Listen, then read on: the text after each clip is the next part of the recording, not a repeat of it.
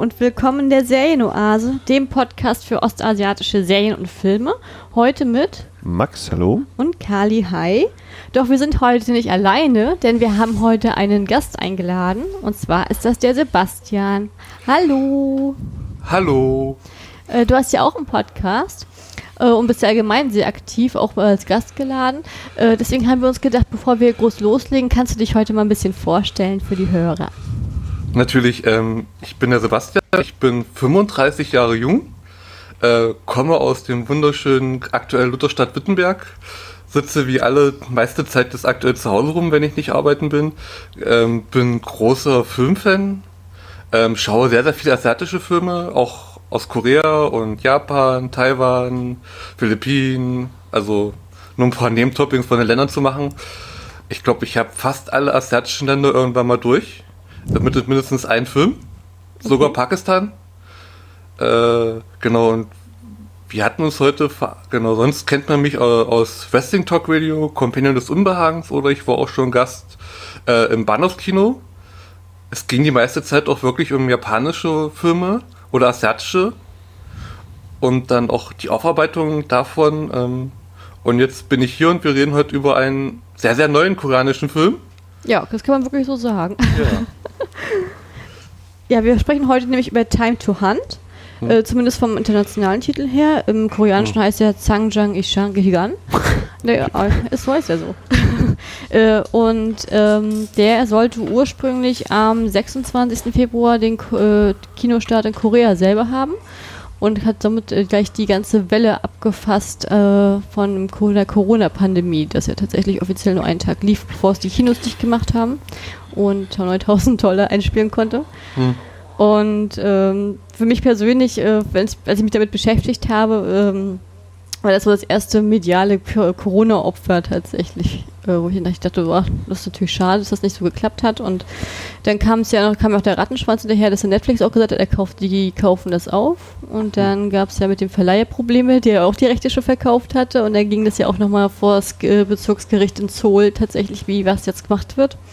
Und letztendlich wurde sich auf einen Vergleich geeinigt und dann hat ja Netflix sozusagen ab 20. April das, das Go gekriegt und durfte äh, sozusagen Netflix, ja, durfte es dann zeigen. Und seit dem 23. April läuft ja dann sozusagen auch bei uns in Deutschland. So viel sozusagen zu den Rahmenhandel, zu, zu dem großen Ganzen. Ähm, Möchtest du eine Inhaltsangabe versuchen, Sebastian? Ja, ich, ich versuch's mal. Ich bin in sowas nicht so gut. Ähm, vor Zeit auch, wenn ich jetzt die Namen falsch ausspreche oder was verwechsle. Also, ähm, Time to Hunt spielt in der nahen Zukunft. Ich glaube, ein Jahr haben sie nicht genannt. Es gibt nur noch Elektroautos. Ähm, Korea ist komplett heruntergewirtschaftet. Die sind pleite. Die haben Milliarden von Schulden nicht zurückzahlen können. Der koreanische Won ist nichts mehr wert. Ähm, ähm, wir lernen dann unsere Haupt äh, Figuren kennen, also Kihon, Yanghu, Yun Suk und dann glaube ich noch Han. Mhm. Oder in dieser Reihenfolge. Ähm, einer der drei, äh, vier ist, wird gerade aus dem Knast entlassen nach drei Jahren und hat quasi schon den Kulturschock, weil er, weil die Welt ist komplett runtergekommen. Die, sie laufen erstmal durch die Gegend und sehen die ganzen Geschäfte, ihre alte Straße ist hin, alles geschlossen, auch ihr alter äh, Shop ist zu. Äh, und einer der drei, ich bin ganz schlecht im Namen, also es tut mir leid, wenn ich jetzt äh, keine Namen erwähne, ähm, der aus dem Knast entlassende, mhm. ähm, hat einen Traum, er möchte gern nach Taiwan äh, am Strand und dort ein neues Leben anfangen, weil er von einem Kollegen im Knast gehört hat, der hat da Shops und macht da 8000 US-Dollar im Monat und hat ein ganz einfaches Leben. Er könnte einen ähm, Shop bekommen, wenn er 200.000 US-Dollar bezahlt. Äh, die Jungs erklären dann, dass koreanische Wong nichts mehr wert ist und dann gehen sie ins Casino, spielen ein bisschen und dann kommen sie auf die glorreiche Idee, ähm, das Casino zu überfallen. Hm. Sie, sie schmieden einen Plan, wie es üblich ist fürs Heist-Filmgenre. Äh, äh, der gelingt auch soweit, aber dann setzen die Besitzer im Hintergrund, die Gangster, die Mafia-Triaden, was auch immer Korea gerade angesagt ist, äh, äh, einen Killer auf sie an, der sie äh, finden soll, die das Geld gestohlen haben und das Geld zurückbringen soll, beziehungsweise die Leute erledigen, weil die haben äh, nicht bedacht, dass in diesem Casino sehr, sehr viel Geld von illegalen Geschäften gewaschen wird. Und dieser Killer macht dann quasi Jagd auf die Viere. Mhm. Das ist so das Grobe, ohne irgendwas zu spoilern, zu viel. Ja, aber ich hoffe, wir werden heute noch spoilern. Ja. Also das wird dann auf jeden Fall noch passieren. Aber danke für ja. die Angabe. Ähm, als der Film losgegangen ist, ähm, was war denn sozusagen euer erster Eindruck tatsächlich? Ja, Max, fang mal an. Äh, was ist der Film losgegangen ist? Also ich fand, ähm, ich musste sehr viel an Children of Man denken, weil es auch da so in der quasi ja, in der nahen Zukunft spielt und auch da geht es irgendwie los, dass wir so in einem Café sind, beziehungsweise hier ist halt so ein normaler Einkaufsladen äh, wo sich unsere Hauptfigur was zu trinken holt und dann gehen wir so raus und alles in einer Einstellung noch gefilmt. Ähm, bei Children of dann mit einem etwas anderen Verlauf noch. Aber auch da eben so, dass äh, eben, ja, es ist irgendwie alles so verkommen, runtergeranzt äh, und so, ja, trostlos wirkend und wenig Aussicht so auf irgendwie eine rosige Zukunft. Ähm, also es scheint ja irgendwie das System an sich noch ein bisschen zu laufen, aber scheinen ja auch sehr viele äh, ziemliche Verlierer da, als Verlierer dazustehen, wenn man bedenkt, dass da eben so viele Sachen geschlossen sind und alles. Fand ich recht atmosphärisch im Beginn, äh, hat mich relativ schnell gekriegt und so das Thema Verbrechen, Unterwelt, äh, da bin ich ja sowieso immer ganz gut dabei. Also war schon nicht, nicht verkehrt, ja. Wie ging es dir, Sebastian? Äh, ja, so ähnlich. Es war ziemlich düster alles gehalten und es passt gerade aktuell wahrscheinlich realistischer, als man es gedacht hatte, als sie diesen Film gedreht haben oder produziert haben. Ähm, es kommt doch jetzt so sehr nah, was in einigen Städten in der Welt doch so leer ist. Trostlose Straßen, kaum Menschen unterwegs. Ähm, alles kommt so langsam herunter. Die Wirtschaft ging Bach runter. Und was ich auch gleich sagen muss, äh, der Soundtrack am Anfang, der war, der hatte ziemlich fette Hip-Hop-Beats gehabt, als sie auf diese Jugendstraße gegangen sind und im Club feiern so ein bisschen, wo sie noch ein bisschen Spaß bei der Sache hatten. Das ist ja das interessante Einstieg. Und dann holen sie halt ihren Freund ab und er fragt noch, hast du dich in der Zeit vermacht? Nein, der kommt gleich. Äh, hier hatte ich kurz einen Moment gedacht, so ein bisschen Blues Brothers mäßig, wenn ähm, er auf seinen Bruder wartet, wenn er aus dem Knast kommt. Das hm. ist ja dann, aber es ist wahrscheinlich so das typische Knast-Klischee, äh, man wartet draußen und dann geht das Tor aus und er läuft halt langsam raus. Das ist wahrscheinlich so ein Standard beim Film wie man es einstellt und filmt, dass wir als Zuschauer gleich wissen, ah, der, die sind jetzt im Knast, der wird jetzt freigelassen und dann geht's los. Hm. Und, und dann hat es doch erstaunlich lange gedauert, bis der Film quasi ähm, diesen Plan vollzieht und er wechselt ja dann irgendwann auch mal das komplette Genre. Also er ist am Anfang dieses starke sozialkritische Drama über die Weltwirtschaftslage ähm, und den Untergang äh, quasi der Länder und Währung. Und er wird ja dann irgendwann zum Thriller, also zum eiskalten Heist, erst zum Heistfilm bist und dann wirklich zum Thriller, die einfach nur auf der Jagd sind und auf der Flucht das ist so das Erste, was mir so aufgefallen ist, dass ich dann doch mal auf die Uhr gucke, dachte so, oh, es sind schon 40 Minuten rum und die sind immer noch äh, dabei, das Casino auszurauben. Und wie ist die, Kali? Ja, ich, also ich muss ehrlich sagen, dass er, also der mein allererster Eindruck war der Soundtrack. Ich fand ihn bombastisch. Ich habe, äh, also als das erste Lied gespielt hat, da habe ich gleich mein Handy gegriffen, habe versucht, ihn runterzuladen und ich habe ihn aber noch nicht gefunden. Also Apple hat ihn leider noch nicht, der braucht wir haben ein paar Tage. Ähm, aber den, den Soundtrack fand ich allgemein im ganzen Film cool.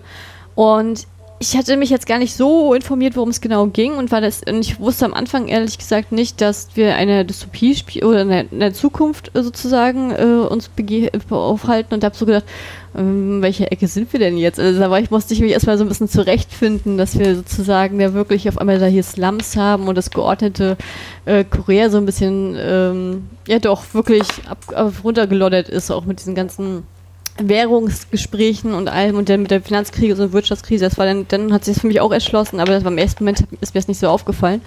Ähm, aber ich fand den auf jeden Fall von Anfang an sehr cool, hat mich sehr schön äh, abgeholt.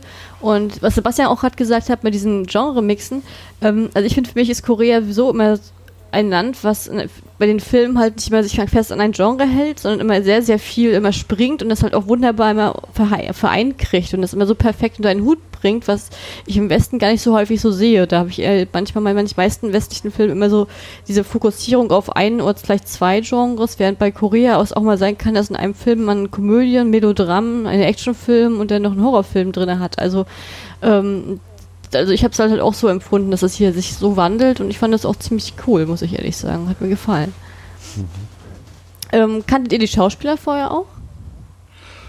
Äh, ja, also den einen, ähm, ich glaube, das ist äh, Vox äh, Scheu Wusik. Mhm. Äh, ähm, wahrscheinlich Kevin äh, in der europäischen Version oder internationalen Version aus Parasite. Ja. Ähm, aber ich habe hier noch einen anderen Film vorher gesehen, ähm, The Divine Fury. Da haben wir auch wieder so einen ganz absurden Mix aus Horror- und Actionfilm aus Korea. Hm, den haben wir auch schon im Podcast besprochen. Das passt dann Ja. ganz gut. Ja, äh, Monstrum war auch nicht schlecht, den habe ich auch letztes Jahr gesehen. Das ist dieser koreanische Film, der mit dem Monster in diesen Kaiserpalast spielt, wo sie diese Soldaten reinschicken. Und der war auch noch mit äh, bei The Witch ähm, Subver äh, Subversion, habe ich ihn auch noch gesehen, da ist er auch kurz dabei. Hast du äh, Train to Busan noch nicht gesehen? Nein, Ah, irgendwie nicht. Okay. Der ging an mir so ein bisschen vorbei. Auch Okja habe ich nicht gesehen. Ah, ja, genau, das spielt er ja auch mit. Ja, ich hatte, ich, Ja. also ich kannte ihn jetzt auch aus Train to Busan, wie gesagt, noch. Und dann habe ich ihn auch in Secretly Greatly hatte ich noch äh, gesehen gehabt. Den fand ich auch ziemlich toll. Ja, den fand ich super. Und dann, kann, ja, dann kenne ich ihn halt auch aus der Serie bei Fight Your Way, die ist halt auch auf Netflix, aber sonst äh, ist er für mich eher so ein Filmschauspieler tatsächlich. Ja, ich kannte ihn auch nur eben aus Parasite und ja, Train to Busan noch. Und ja, das war's eigentlich. Also ich muss ehrlich sagen, ich glaube jetzt von dem Hauptdarsteller, der aus, also der aus dem Gefängnis kommt, der Mhm. Rolle, kannte ich das ganze Hauptcast und äh, ich kannte halt auch seinen Kumpel von Taiwan. Das ist einer der bekanntesten Schauspieler überhaupt äh, für mich aus Korea. Der, das ist immer der, wo man sich lustig macht, dass der halt nicht in jedem Projekt drin ist. Und jetzt war er auch wieder in diesem Projekt drin, wo ich dachte, ja, passt wieder. Also äh, ich fand, das war eine ganz bekannte Runde für mich jetzt. Also ich meine, ich kannte jetzt viele auch aus Serien, muss ich jetzt natürlich auch zugeben, aber halt auch einige aus Filmen. Also der Blonde, der im Casino arbeitet, mit dem hatte ich auch einen Film gesehen gehabt, der, den hat er auch letztes Jahr gedreht, war ein Kinofilm, der hieß Start-Up. Und der hat auch genau die gleiche blonde Welle. Also ich glaube, den hat er vorher gedreht, der war der Ansatz noch nicht so rausgewachsen, aber das müsste so ungefähr von der Zeit her hinkommen.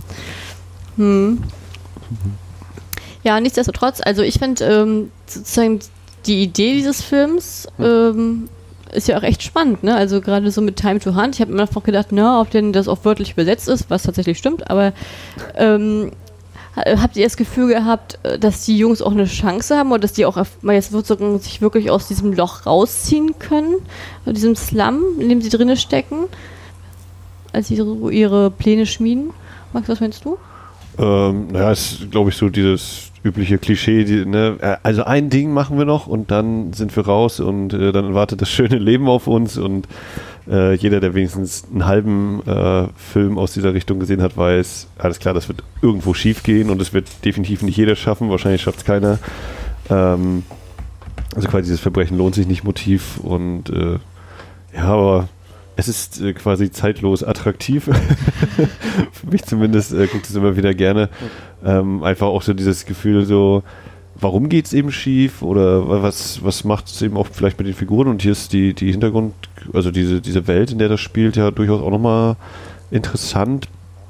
Vielleicht ein bisschen oberflächlich an mancher Stelle, aber so grundsätzlich ja, ja, so dieses, äh, wir rauben Betrüger aus, ne? oder wir rauben ja eigentlich die aus, die eh schon blöd, äh, auch schon bescheißen, so, also, äh, we wem nimmt man da jetzt großartig Geld weg sozusagen? Warum sollen wir das nicht nutzen, damit es uns auch gut geht? Warum können wir nicht auch ein Stück haben?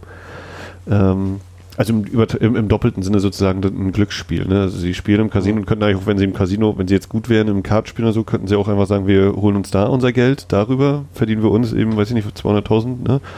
Ähm, oder ja, wir machen ihm das noch größere Ru Ru russisch Roulette dann sozusagen und äh, rauben einfach den ganzen Laden aus.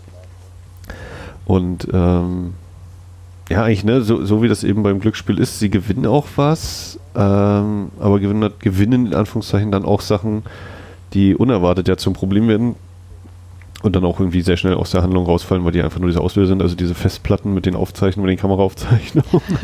diese einmal so ganz kurz, das Geld ist scheißegal, sie haben eh nur den, den äh, Tagessafe sozusagen genommen, sie haben gar nicht den Hauptsafe geknackt und sowas. Und ich weiß schon gar nicht mehr genau, was war eben deine Frage, deswegen höre ich jetzt einfach auf und sage, äh, Basti kann ja jetzt auch noch auf die Frage antworten, falls er die noch weiß. Äh, was war denn die Frage? Das weiß ich auch nicht mehr. Ah, äh, ja gut. Ähm, ähm, genau, also ja, also ja, ähm, ach ja, ob die Chancen haben rauszukommen. So. Äh, genau, also ja, das ist halt dieses typische Motiv, noch ein Ding, wie Max schon sagte, und dann ist vorbei. Das ist so halt auch schon der Aufbau des Films ist so, er musste ich an Community denken, wenn Abed das äh, erklärt irgendwann mal in einer äh, Folge, dass wenn es am Anfang keinen Rückblick gibt, dann befinden wir uns noch mittendrin in der äh, Situation und dann äh, eskaliert es im zweiten Akt und das ist nun hier nun wirklich so eskaliert halt nun wirklich richtig derb im zweiten Akt bei Time to Hunt. Mhm. Mit, mit quasi dieser Wendung, dass die halt einen Killer auf sie bekommen und der ist nun wirklich gnadenlos, der Typ. Ja. Eiskalt. Also ich ähm, muss auch ehrlich sagen, damit habe ich nicht gerechnet. Also ich ja. habe echt gedacht, boah, krass, ähm, das wird natürlich schief mhm. gehen. Ich hatte auch Bauchschmerzen schon, als sie diesen Plan formiert haben. Aber dass die jetzt so einen Terminator losschicken, damit habe ich nicht gerechnet. Also. Ja, so eine Terminator, ich habe ein bisschen an Leon der Profi auch manchmal denken müssen, so von diesem, ich verschwinde im Schatten und komme aus dem Schatten raus und ähm, auch so Michael Myers mäßig, so dieses, der, der Killer, den du einfach nicht abschütteln kannst, der immer da ist quasi. Äh, und selbst wenn alle laufen und er geht einfach nur ganz normal und hat dann trotzdem nach zwei Häuserecken ist er trotzdem wieder direkt hinter einem.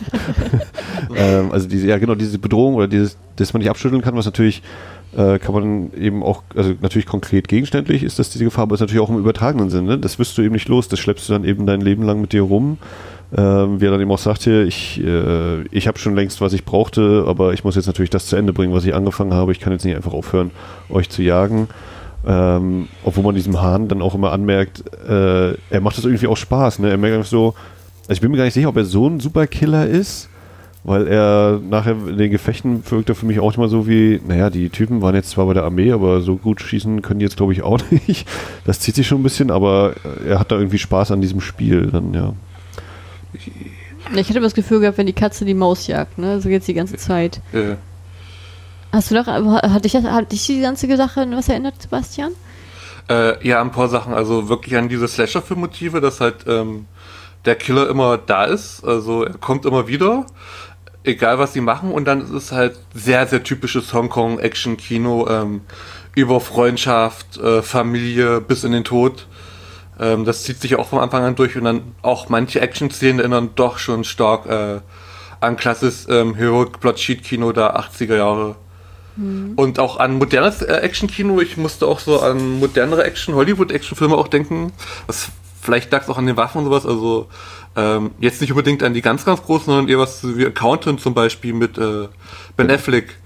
Genau. Wo er so, Hahn wirkt so ein bisschen genauso wie Ben Affleck in diesem Film, dass er wirklich, ähm, er sieht so unscheinbar aus, aber bringt dann alle um. Äh, er ist wahrscheinlich nicht wirklich der krasseste Killer, aber die anderen sind halt einfach mal schlechter.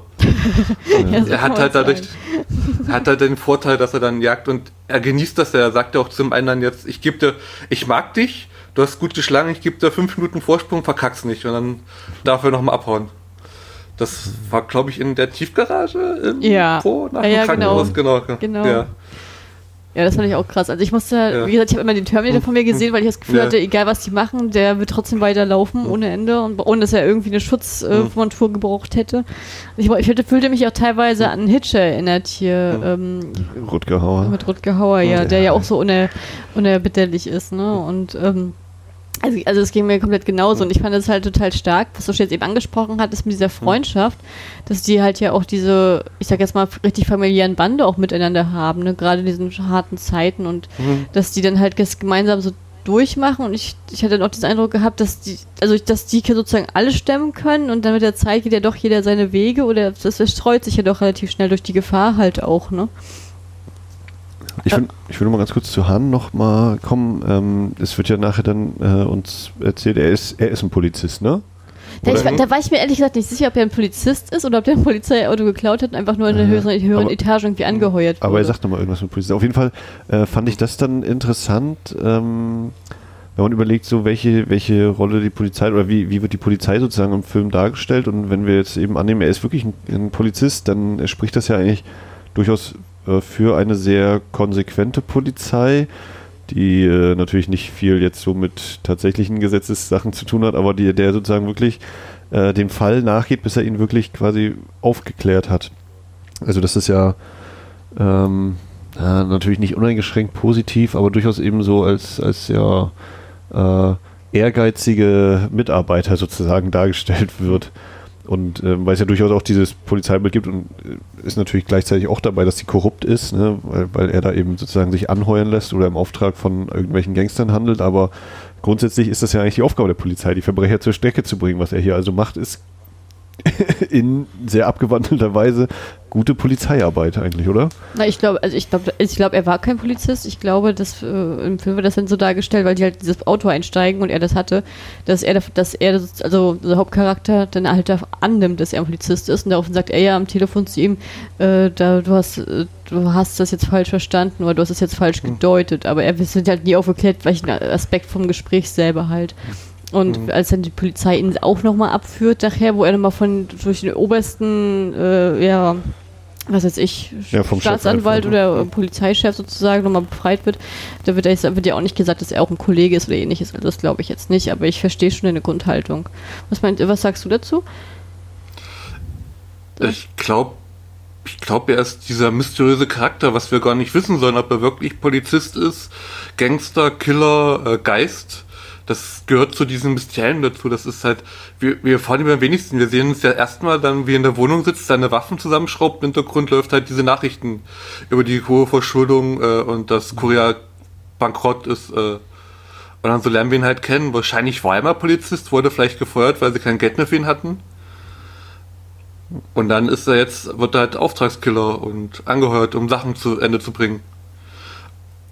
Diese Polizei, das ist das einzige Mal wirklich dann mit diesem Polizei etc., wo die Polizei wirklich in Kraft tritt. Ansonsten sieht man sie ja nie in diesem Film. Naja, also sie, sie sind hier äh, zu Beginn, wenn sie mit dem Auto fahren und also wenn, sie, ja. wenn sie den Kollegen aus dem äh, ja. Gefängnis abholen, dann sind ja diese Proteste ja. immer mal wieder und da steht ja schon die Polizei immer einfach so rum. Ähm, warum auch immer, also das fand ich ein bisschen lustig, so dann ist so diese, sie fahren diese Straße lang und dann äh, kommt diese Proteste, da fahren sie so langsam durch und die Polizei lässt sie durch und denkst so, ja, aber wo würden diese Protestleute denn jetzt hinziehen? Danach kommt da immer noch nur diese trostlose Stadt und wenn sie dann später bei diesem anderen Protest vor der Fabrik, äh, wo er seinen Vater da abholt, äh, Scheubuschik. Ähm, da stehen die dann auch so da und ich so, ja, was sollen denn die Proteste jetzt machen? Jetzt werfen die ihre Stoppschilder da auf die Fabrik oder was? Also, also kann natürlich ja. sein, dass das natürlich, dass sie dann die Fabrik zerlegen würden oder so. Ähm, aber da sind sie auf jeden Fall da und eben quasi als ja, schwarze, nicht beweglich oder nicht großartig bewegliche Masse. Also ich würde, also als kleiner Widerspruch ihm sehen, weil du sagtest, die Polizei tritt nicht, nicht großartig in Erscheinung äh, im Film jetzt. Naja, gut, aber, ja. ich würde schon sagen, jetzt, also ich würde auch jetzt in Richtung Sebastian gehen, weil von der Hand Grundhandlung kriegen wir von der Polizei wirklich nicht viel mit. Ja, wir kriegen nur am Rande gehört, dass sozusagen, dass die Zeit sich geändert haben, dass ähm, sie, wenn in früheren Zeiten wäre die Polizei ein Freund häufiger gewesen und jetzt äh, bringt sie dich eher zur Strecke, weil sozusagen dem Geld nachjagt. Und mehr wird da auch nicht großartig gesagt. Also das ist halt, das, also da ist eigentlich kein Schutz von oben da. Das ist ja, das ist ja auch eine Welt, wo sozusagen jeder gegen jeden ist, wo wirklich jeder sozusagen gucken muss, wo er bleibt. Das ist ja, also ich fand diesen Weltentwurf fand ich schon extrem befremdlich. Es wirkte schon so, als wenn, ähm, egal wo du hinkommst, sind, sind nur kaputte, leere Häuser, keine Leute mehr da, keine Ahnung, sind die gestorben, alle, wo, wo leben die? Leben die für Ratten und verziehen sich? Also Arbeit, äh, aber Läden, die gibt es da ja fast gar nicht, außer vielleicht mhm. in diesem Luxushotel, wo sie dann untersteigen und in der Bar, aber sonst hast du ja auch draußen keine Bewegung auf den Straßen gesehen. Also, weiß ich nicht. Mhm. Fand ich, schon, fand ich schon ein bisschen gruselig, muss ich sagen. In so einer Welt möchte ich nicht wohnen das ist das typische Endzeitmotiv. Also das hat mich so auch so an Children of Men natürlich, weil das Endzeitmotiv auch nimmt, oder an so einen typischen 80 Jahre Endzeitfilm genommen. Mhm. Zum Beispiel äh, Death Drive-In, äh, weißt du, Death to Drive-In, habe ich letztes Jahr gesehen aus Australien. Der fängt auch so an, dass das ist, die Menschen gehen noch ganz bei ihrem Job nach, so halbwegs. Und äh, die Welt ist aber trotzdem Endzeit und das ist alles so diese diese merkwürdige Stimmung, dass die Welt halt untergegangen ist, aber wir machen einfach normal weiter, so halbwegs wie es geht. Aber du läufst halt draußen lang und alles ist halt leer und kaputt. Ich hab, das ist, sind halt Momente, wo man so merkt, das ist so vielleicht schon wieder zu real, äh, real aktuell, aber immer, immer wieder, weil ich bin vor Jahren nach Österreich gefahren mit dem Zug und da bin ich durch Ungarn und Tschechien und dann bin ich auch, bist du aus dem Bahnhof raus und auf einmal bist du an komplett kaputten Häusern und ähm, äh, da lag nur Schutt und Asche rum, da waren Straßenblöcke kaputt, das war auch auf einmal so, als ob du in so einem Endzeitfilm gelandet bist, wo die Welt schon am Abgrund war. Hm. Das ist, ist ja auch nicht, vielleicht war es vor den drei Jahren, wo, wo er im Knast war, auch schon so, vielleicht noch nicht so schlimm und dass die Wirtschaft in den letzten drei Jahren dann wirklich rapide runtergegangen ist und jetzt sind es jetzt in dieser dystopischen äh, Weltuntergang-Situation. Das fehlt nicht mehr viel und die sind bei Mad Max angelangt. Ja, ich finde es aber, auch, was ich zum Beispiel hm. krass fand an diesem ja. Weltentwurf, war auch, dass sie ja.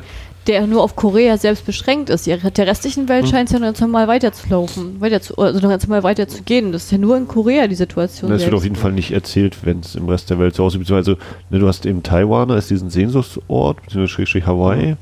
Was natürlich dann auch nochmal eine leichte Frage ist, äh, weil er aus dem Gefängnis kommt und das so sagt und die anderen könnten dann natürlich äh, daraufhin ja erwidern, wie nein, es ist in der ganzen Welt so schlimm geworden und nicht nur in Korea ist das Geld weg. Aber äh, genau, also ich, ich, weiß gar nicht, wie das ist. Ist, ist ähm, wenn ich jetzt als Koreaner, ist Taiwan da grundsätzlich auch so ein Sehnsuchtsort oder ist das eher so. Ja, das ist, nach, ist eine Nachbarinsel, das ist ja im Süden. Ja, ja, aber also ne, ich weiß nicht, wir haben auch irgendwie so manchmal, glaube ich, ne, ja, das Leben in der Karibik und so ist irgendwie das ist so ein, so ein Sehnsuchtsort vielleicht für manche, aber. Na, ich glaube, es, ich, ich glaube, das, also ich glaube, wenn ich jetzt politikwissenschaftlich und jetzt einfach gesellschaftspolitisch rangehe, ist es schon so, dass ähm, jetzt im Ostasien ähm, Taiwan und Südkorea sich am nächsten stehen. Ne? Ja. Also von der Entwicklung einfach über die Jahre, oft weil die auch beide gleichzeitig mit der Demokratiebewegung angefangen haben und das ja wirklich gleichzeitig, es geht, Taiwan ist tatsächlich weiter, einfach aus dem Grund, weil in Korea halt noch teilweise sehr konservatives und konfuzianistisches Gedankengut herrscht. Also jetzt nicht mehr in, all, in allen Ebenen, dass die Religion sehr stark wäre, aber das ist halt sozusagen noch etwas sehr traditionell gehaltenes, während in Taiwan ja komplett die Öffnung gefahren wird. Das ist ja wie, ja. ist ja ähnlich wie Hongkong auch, ne, wo wirklich sehr offen ist und auch mit allen Themen sehr, sehr offen umgeht und auch wirklich versucht, sich an diesen Westen ranzuhalten und gerade sehr auch von den USA viel abgucken möchte. Und von der Warte her aus glaube ich schon, dass es auf jeden Fall ein gutes Beispiel ist. Also es macht mehr Sinn in dem Kontext, sich nach Taiwan zu träumen aus Koreas Sicht, als wenn ich mich jetzt nach China träume, was in diesem Parteiensystem herrscht, oder nach Japan, was der Erzfeind ist seit äh, ja. die ja, ja. Ewigkeiten. Ne? Also das ist da bleibt aus diesem Kosmos tatsächlich nur Taiwan. Und ich finde das auch schön, also ich finde Taiwan auch sehr interessant. also ich konnte das nachvollziehen. Ne? Ich, also ich, Taiwan hat ja auch wunderschöne Landschaften und ähnliches und gerade im Süden, das ist ja wirklich ein Paradies da teilweise, was man so sieht. Ne? Ähm, noch kurz hier eben, ne, dass das so eine trostlose Welt ist. Also ich fand es dann auch schon interessant, als wir dann äh, zu den Eltern kommen von Shoigu Schicks Charakter. Ja. Äh, das wirkte auf mich tatsächlich noch so halbwegs normal. Also da da ist auf jeden Fall, haben wir dann auch so vom, von der Gestaltung her, wir haben plötzlich so Tageslicht, es ist relativ sonnig und die Wohnung da sieht auch verhältnismäßig, also gerade sowieso in dem, im Vergleich zu dem, was wir vorher gesehen haben, sehr ordentlich aus. Ähm, und ist vielleicht das, was wir jetzt so als normal bezeichnen würden oder Standard. Ähm, was für mich dann noch so ein bisschen aufgemacht hat, ja, ist das vielleicht eben doch vor allem, also das, wie gesagt, es gibt sehr viele, die durch diesen, durch diese Rezession jetzt ihre Jobs verloren haben und irgendwie an der Armutsgrenze rumhangeln, aber es gibt anscheinend auch noch die, ähm, wo anscheinend eben noch gearbeitet wird und die auch normal wohnen, sage ich jetzt mal. Ich war total überrascht, dass wir überhaupt seine Eltern sehen. Ich bin davon gar nicht ausgegangen, dass er irgendwie noch einer von denen Familie hat oder äh, also so wie sie eingeführt worden sind, habe ich eigentlich gedacht, die sind Einzelkämpfer und die gehen jetzt durchs Leben. Also dass sie dann auf einmal dann zu den Eltern gekommen sind und da noch diesen herzlichen Empfang haben. Das hat mich überrascht, damit habe ich nicht gerechnet, als dann sozusagen dann Zhang Ho gesagt hat, dass er alleine ist und das, wie ist es wohl, wenn Eltern hat, da habe ich so gedacht, ja genau, das ist jetzt eine traurige Szene, weil jetzt hier sozusagen diese Gefühle offenbart werden.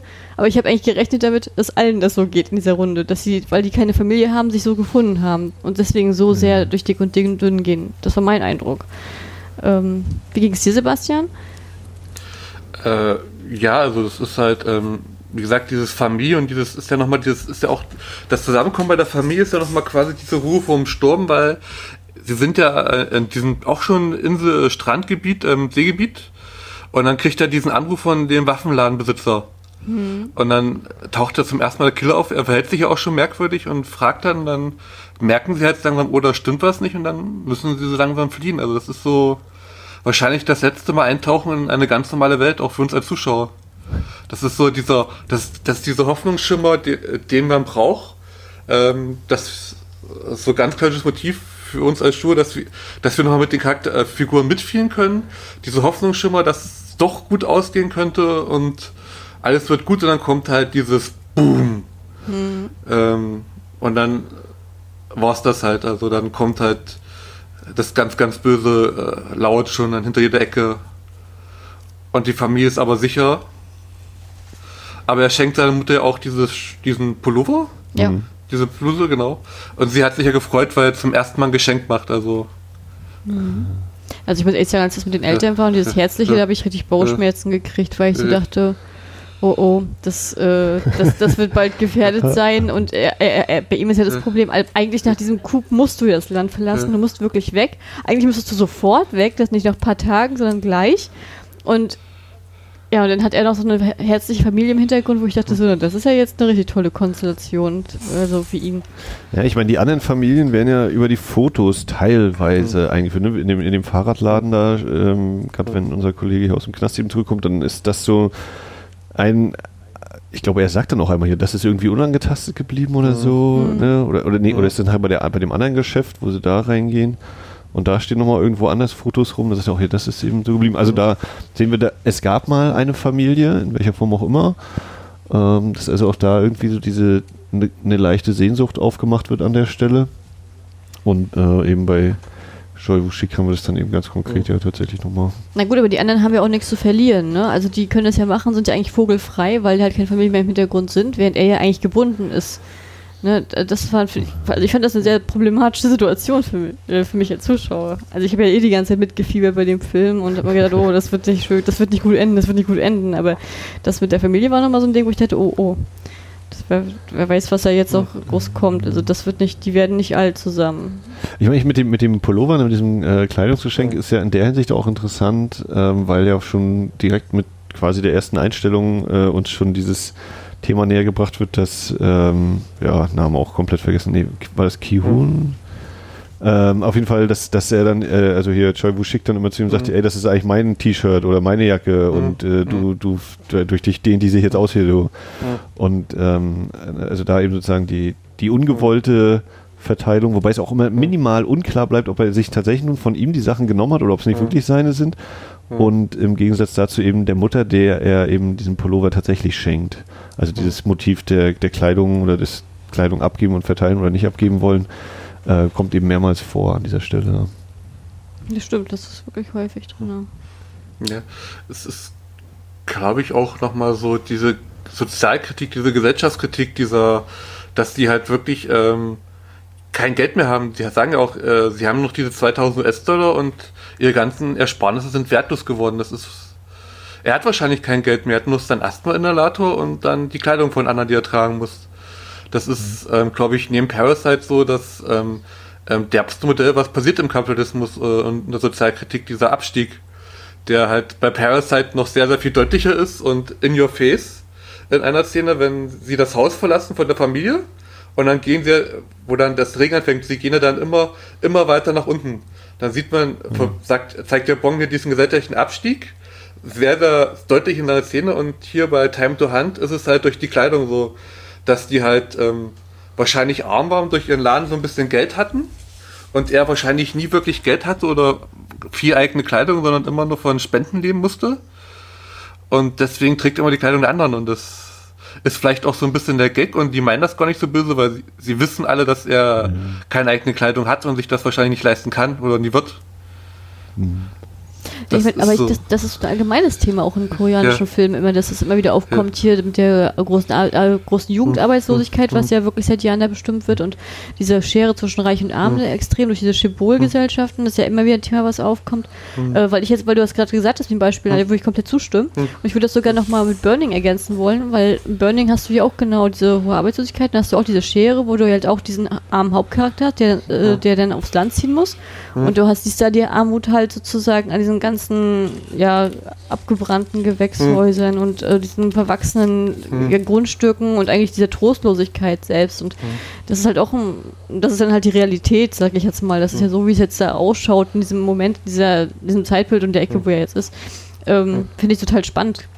Und ich finde, was ich zum Beispiel auch äh, cool fand, ist, dass ähm, die jetzt halt auch nochmal untermauert haben, jetzt mhm. in dem Fall mit diesen die Tattoos, dass die halt mhm. äh, alle auch mit, sozusagen, die werden ja richtig zugenagelt. Also jetzt hier gerade so mit Choi Bushik mhm. und so, mit den ganzen mhm. Tattoos und jeder hatte was gehabt und ähm, es ist ja nun mal in Korea so, dass Tattoos halt nicht die gleiche Haltung haben wie im Westen. Also in Korea ist es so, entweder bist du ein Superstar oder du bist halt Krimineller. Aber normale Menschen, das normale Menschen ja. Tattoo haben, da wirst du halt ganz, ganz negativ angeguckt. Das solltest du am besten abdecken, wenn du jetzt aus dem Westen kommst. Also das ist halt so, ähm, das, ist, das hat ja keinen Stellenwert, weil das halt als Unterschicht oder kriminell äh, im Allgemeinen wahrgenommen wird.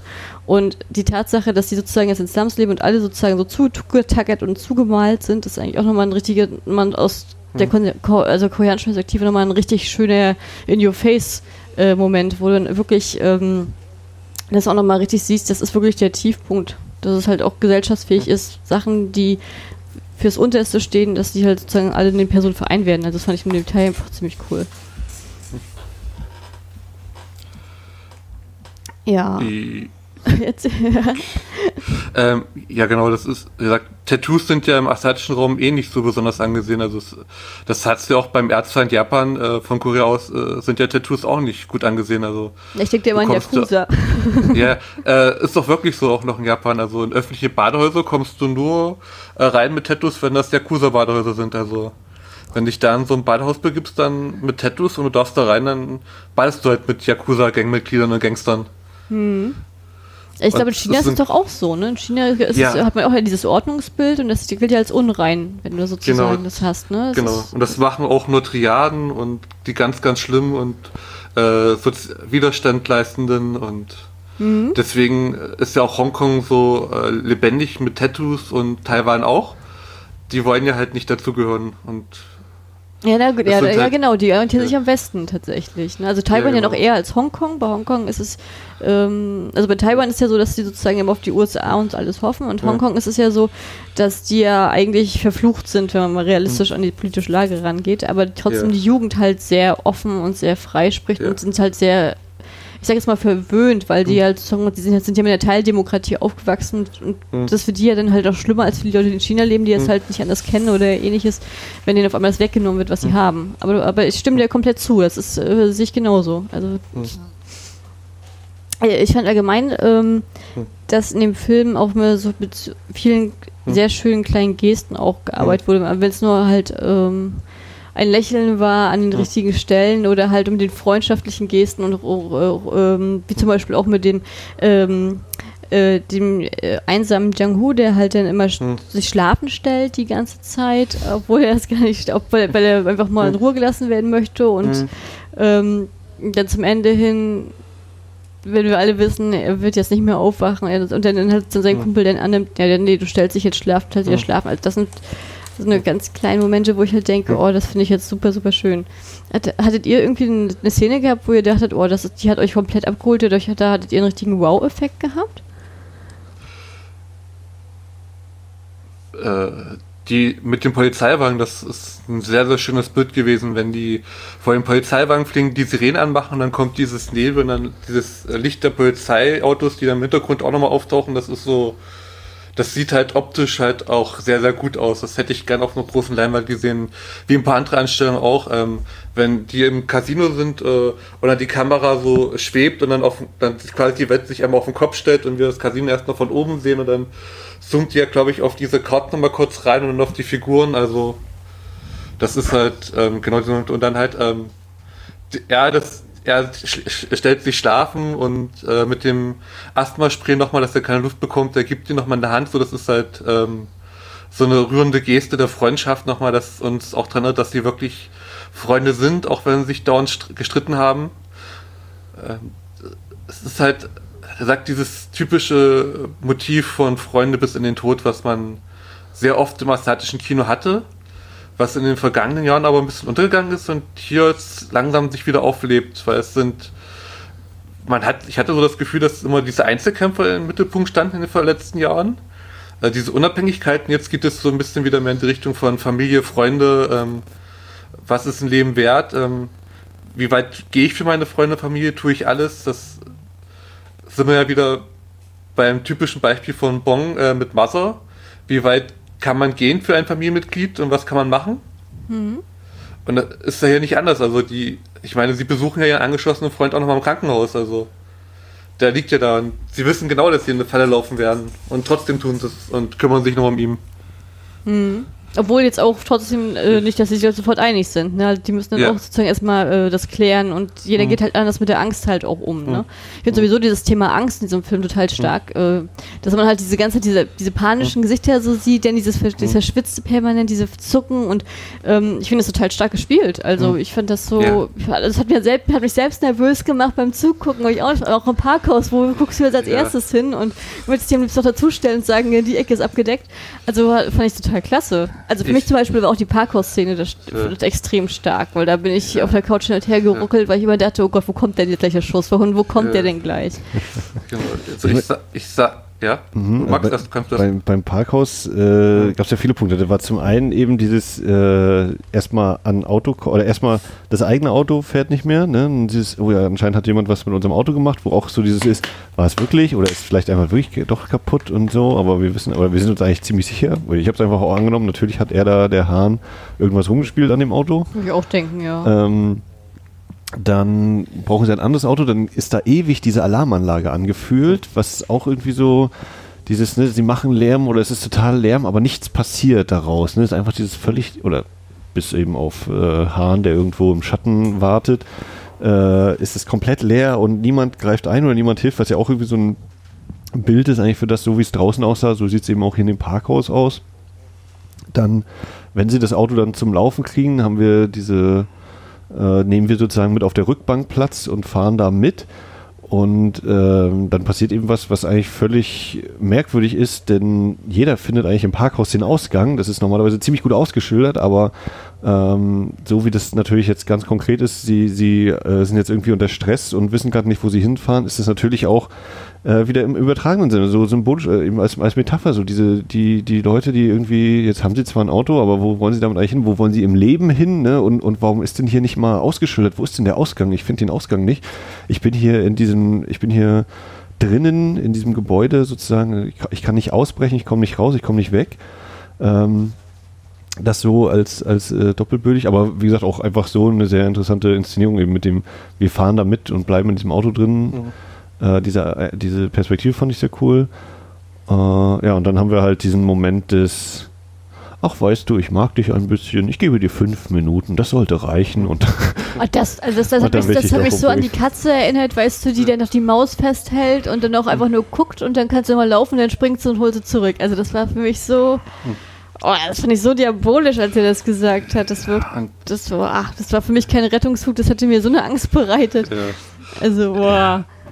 Aber ich habe sowieso auch ganz oft, also ich habe sowieso ganz oft gedacht, wieso machen die denn das jetzt, warum machen die denn das jetzt so, warum ist denn das jetzt so? Mhm. Und oh, das hat, das hat mich wahnsinnig gemacht teilweise. Warum sind die nicht sofort abgehauen? Wieso hängen die noch ein paar Tage da rum? Wenn du erstmal wo an ein anderes Land fährst, die haben auch genug Geld jetzt auf einmal. Also so eine kleine Sachen, wo ich mir dachte so, hm. Und wieso, und was mich zum Beispiel in dem Film gestört hat, ist, wieso erzählt eigentlich der Hauptcharakter jeden Menschen, den er kennt, wo er hingeht, wenn er so einen Coup gerissen hat? das fand ich auch total krass. Also, er vertraut dem, dem Waffenhändler. Mhm. Ähm, auch noch ganz kurz um deine Frage, oder auch noch kurz deine Frage hier, Lieblingsszenen. Ähm, für mich war auch auf jeden Fall so die, die Atmosphäre, äh, atmosphärischen Darstellung, die, diese Momente, wenn der Nebel dann plötzlich oder plötzlich aufzieht, wenn das dann so eingehüllt ist und sie dann so verschwinden und wieder auftauchen, dann ist ja auch einmal diese eine Traumsequenz äh, im Nebel, wo dann plötzlich durchs Blut läuft sozusagen und dann der, der Casino-Mitarbeiter da nochmal im Traum auftaucht. Ähm, und auch immer wieder so draußen Szenen, wenn wir in der Hintergr im Hintergrund noch so die Silhouette der Stadt sehen. Ähm, ich finde auch äh, schon ziemlich weit vorgegriffen, wenn Hahn dann ins Wasser gesprungen wird, äh, haben wir dann erst noch so, ist die Silhouette scharf, ganz weit im Hintergrund, die Lichter mhm. und dann wird aber auf das Gesicht gesu äh, auf das Gesicht die mhm. Schärfe gezogen, äh, dass sich dann auch erstmal zur Kamera hindreht und ähm, das, äh, ja, das da bin ich äh, sehr anfällig für. Das, das mhm. löst bei mir irgendwas aus. Ähm, so natürlich wie das ist, eben Lichter in der Nacht, aber das, das mag ich einfach total und eben wie das da auch eingefangen ist, ja. Ich fand es auch ziemlich cool, dass da häufiger Szenen drin waren, wo diese Rotlichtlampe so draufgehalten hat. Wenn immer so bevor die Gefahr gedroht hat, sind sie dann sozusagen mit diesem roten Licht äh, vorangegangen. Vor dem Überfall war das, glaube ich. Und dann nochmal bei der Flucht, wo ich immer dachte, so, oh, das deutet sich schon ganz, ganz negativ an. Das ist immer dieses Foreshadowing tatsächlich, dass er gleich blutig wird. Ja, stark stilisiert, ja. Hm.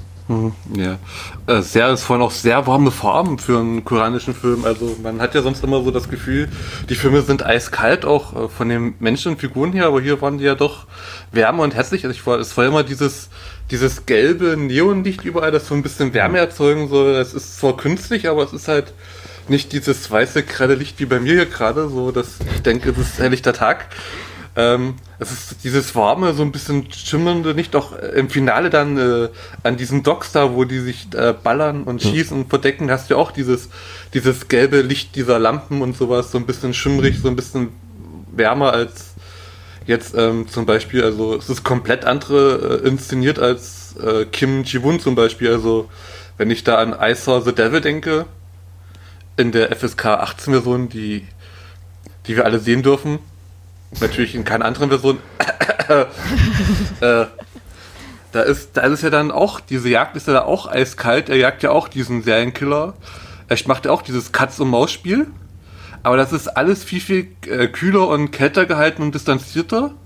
Wir sind ja hier wirklich, ähm, wie Max auch schon sagte, wirklich nah dran. Wir sind ja immer wieder zwischen den Figuren. Wir sind ja zum Teil wirklich Teil und das macht, glaube ich, auch diese Spannung aus. Wir sitzen einfach da und fieber mit. Ich saß ja auch auf meinem Stuhl und habe gedacht so, Alter, unfassbar, diese Schießerei und er kommt noch davon und dann, er ist doch schon angeschossen und dann, dann kommen noch mal fünf Typen hinter und er knallt noch mal weg und er liegt einfach am Boden und wartet, was der Dinge passiert und kann dann endlich fliehen und dann hast du es halt diese typische, das schon fast schon klassische Western-Motiv vom, äh, vom Anti-Helden, der angeschossen wird und in Fluss, äh, in Fluss fällt und du weißt nicht, ist er nun wirklich tot oder überlebt das vielleicht noch?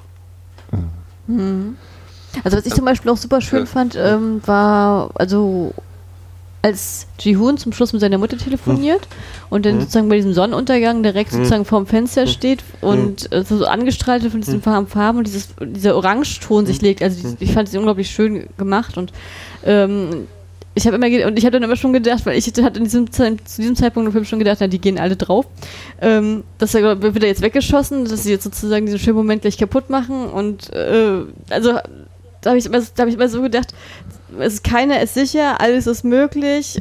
Okay, rück mal weiter hin und her auf der Couch, das kann wirklich viel passieren, aber es ist wirklich so, dass der Film halt unglaublich viele schöne Einstellungen bietet und halt viele Farb, die, durch die Farbspiele, halt durch diese Nebelelemente, allgemein durch die Traumsequenzen auch, fand das auch ziemlich cool mit der ähm, Blutpfütze am Boden, das fand ich auch sehr cool mhm. inszeniert. Und vor allen Dingen, zum Beispiel, als wir Hahn das allererste Mal sehen, da sehen wir ihn ja tatsächlich, wie er diesen ähm, Verantwortlichen, glaube ich, für den Schichtwechsel im Kino, im, im Casino hm. sozusagen, foltert, ihm die, seine, hm. Ohr, ein Ohr für seine Ohrensammlung abnimmt. Mhm. Und dann hast du ja sozusagen wie in Kriegszeiten da halt eine Grube, wo alles, das ganze Personal nochmal jeder in eine Tüte eingepackt wird. Ne? Und das ist halt, mhm aber von der Inszenierung her ist es ziemlich cool gemacht. Also ich finde, das ist trotzdem eine coole Einstellung, auch wenn das jetzt diese Bedrohlichkeit nochmal zeigen soll. Und ich finde, das zieht sich halt durch den ganzen Film. Also ich finde den, von den visuellen Aspekten, allein finde ich den schon ziemlich sehenswert. Und dann kommt natürlich diese unglaublich unfassbar geile Musik dazu, die ich von Anfang bis Ende einfach nur toll fand. Ähm, super, ja, super stilistisch und mich unglaublich auch teilweise an den richtigen Stellen nicht nervös gemacht hat, wie es dann noch sein sollte. Und das fand ich einfach nur ganz, fand ich einfach nur ganz toll. Also ich finde, der Film hat mich an vielen Stellen sehr, sehr abgeholt und geflasht, muss ich ehrlich sagen. Ich weiß ja nicht, ob das, also ich will jetzt hier nicht ähm, so, so jetzt übertreiben, aber doch. Also ich kenne halt auch viele koreanische Filme, die halt sehr mit sehr vielen warmen Farben arbeiten und ähm, aber trotzdem ist halt alles auch meistens so äh, ja, Stilbrecher, ne? Die dann halt hm. alle möglichen Genres bedienen und dann kann, du kannst dir halt nicht sicher sein, was passiert. Bei Taiwan. Bei Taiwans Projekten, da weiß ich, der, der, kann immer alles am Ende passieren. Die können auch die ganzen Hauptdarsteller ab, ab, abcanceln, während du bei China bei oft ganz safe sein kannst. Wenn da hat man ja diese Erfahrungsspielraum halt auch. Und äh, bei Koreanern, den traue trau ich bei Filmen hm. halt auch nicht. Da kann auch alles passieren. Deswegen habe ich echt so gedacht, na, wie soll das jetzt noch den Scooter umreißen? Also kurz zur Musik würde ich einmal einhaken. Ich fand die auch über weite Strecken sehr gefällig.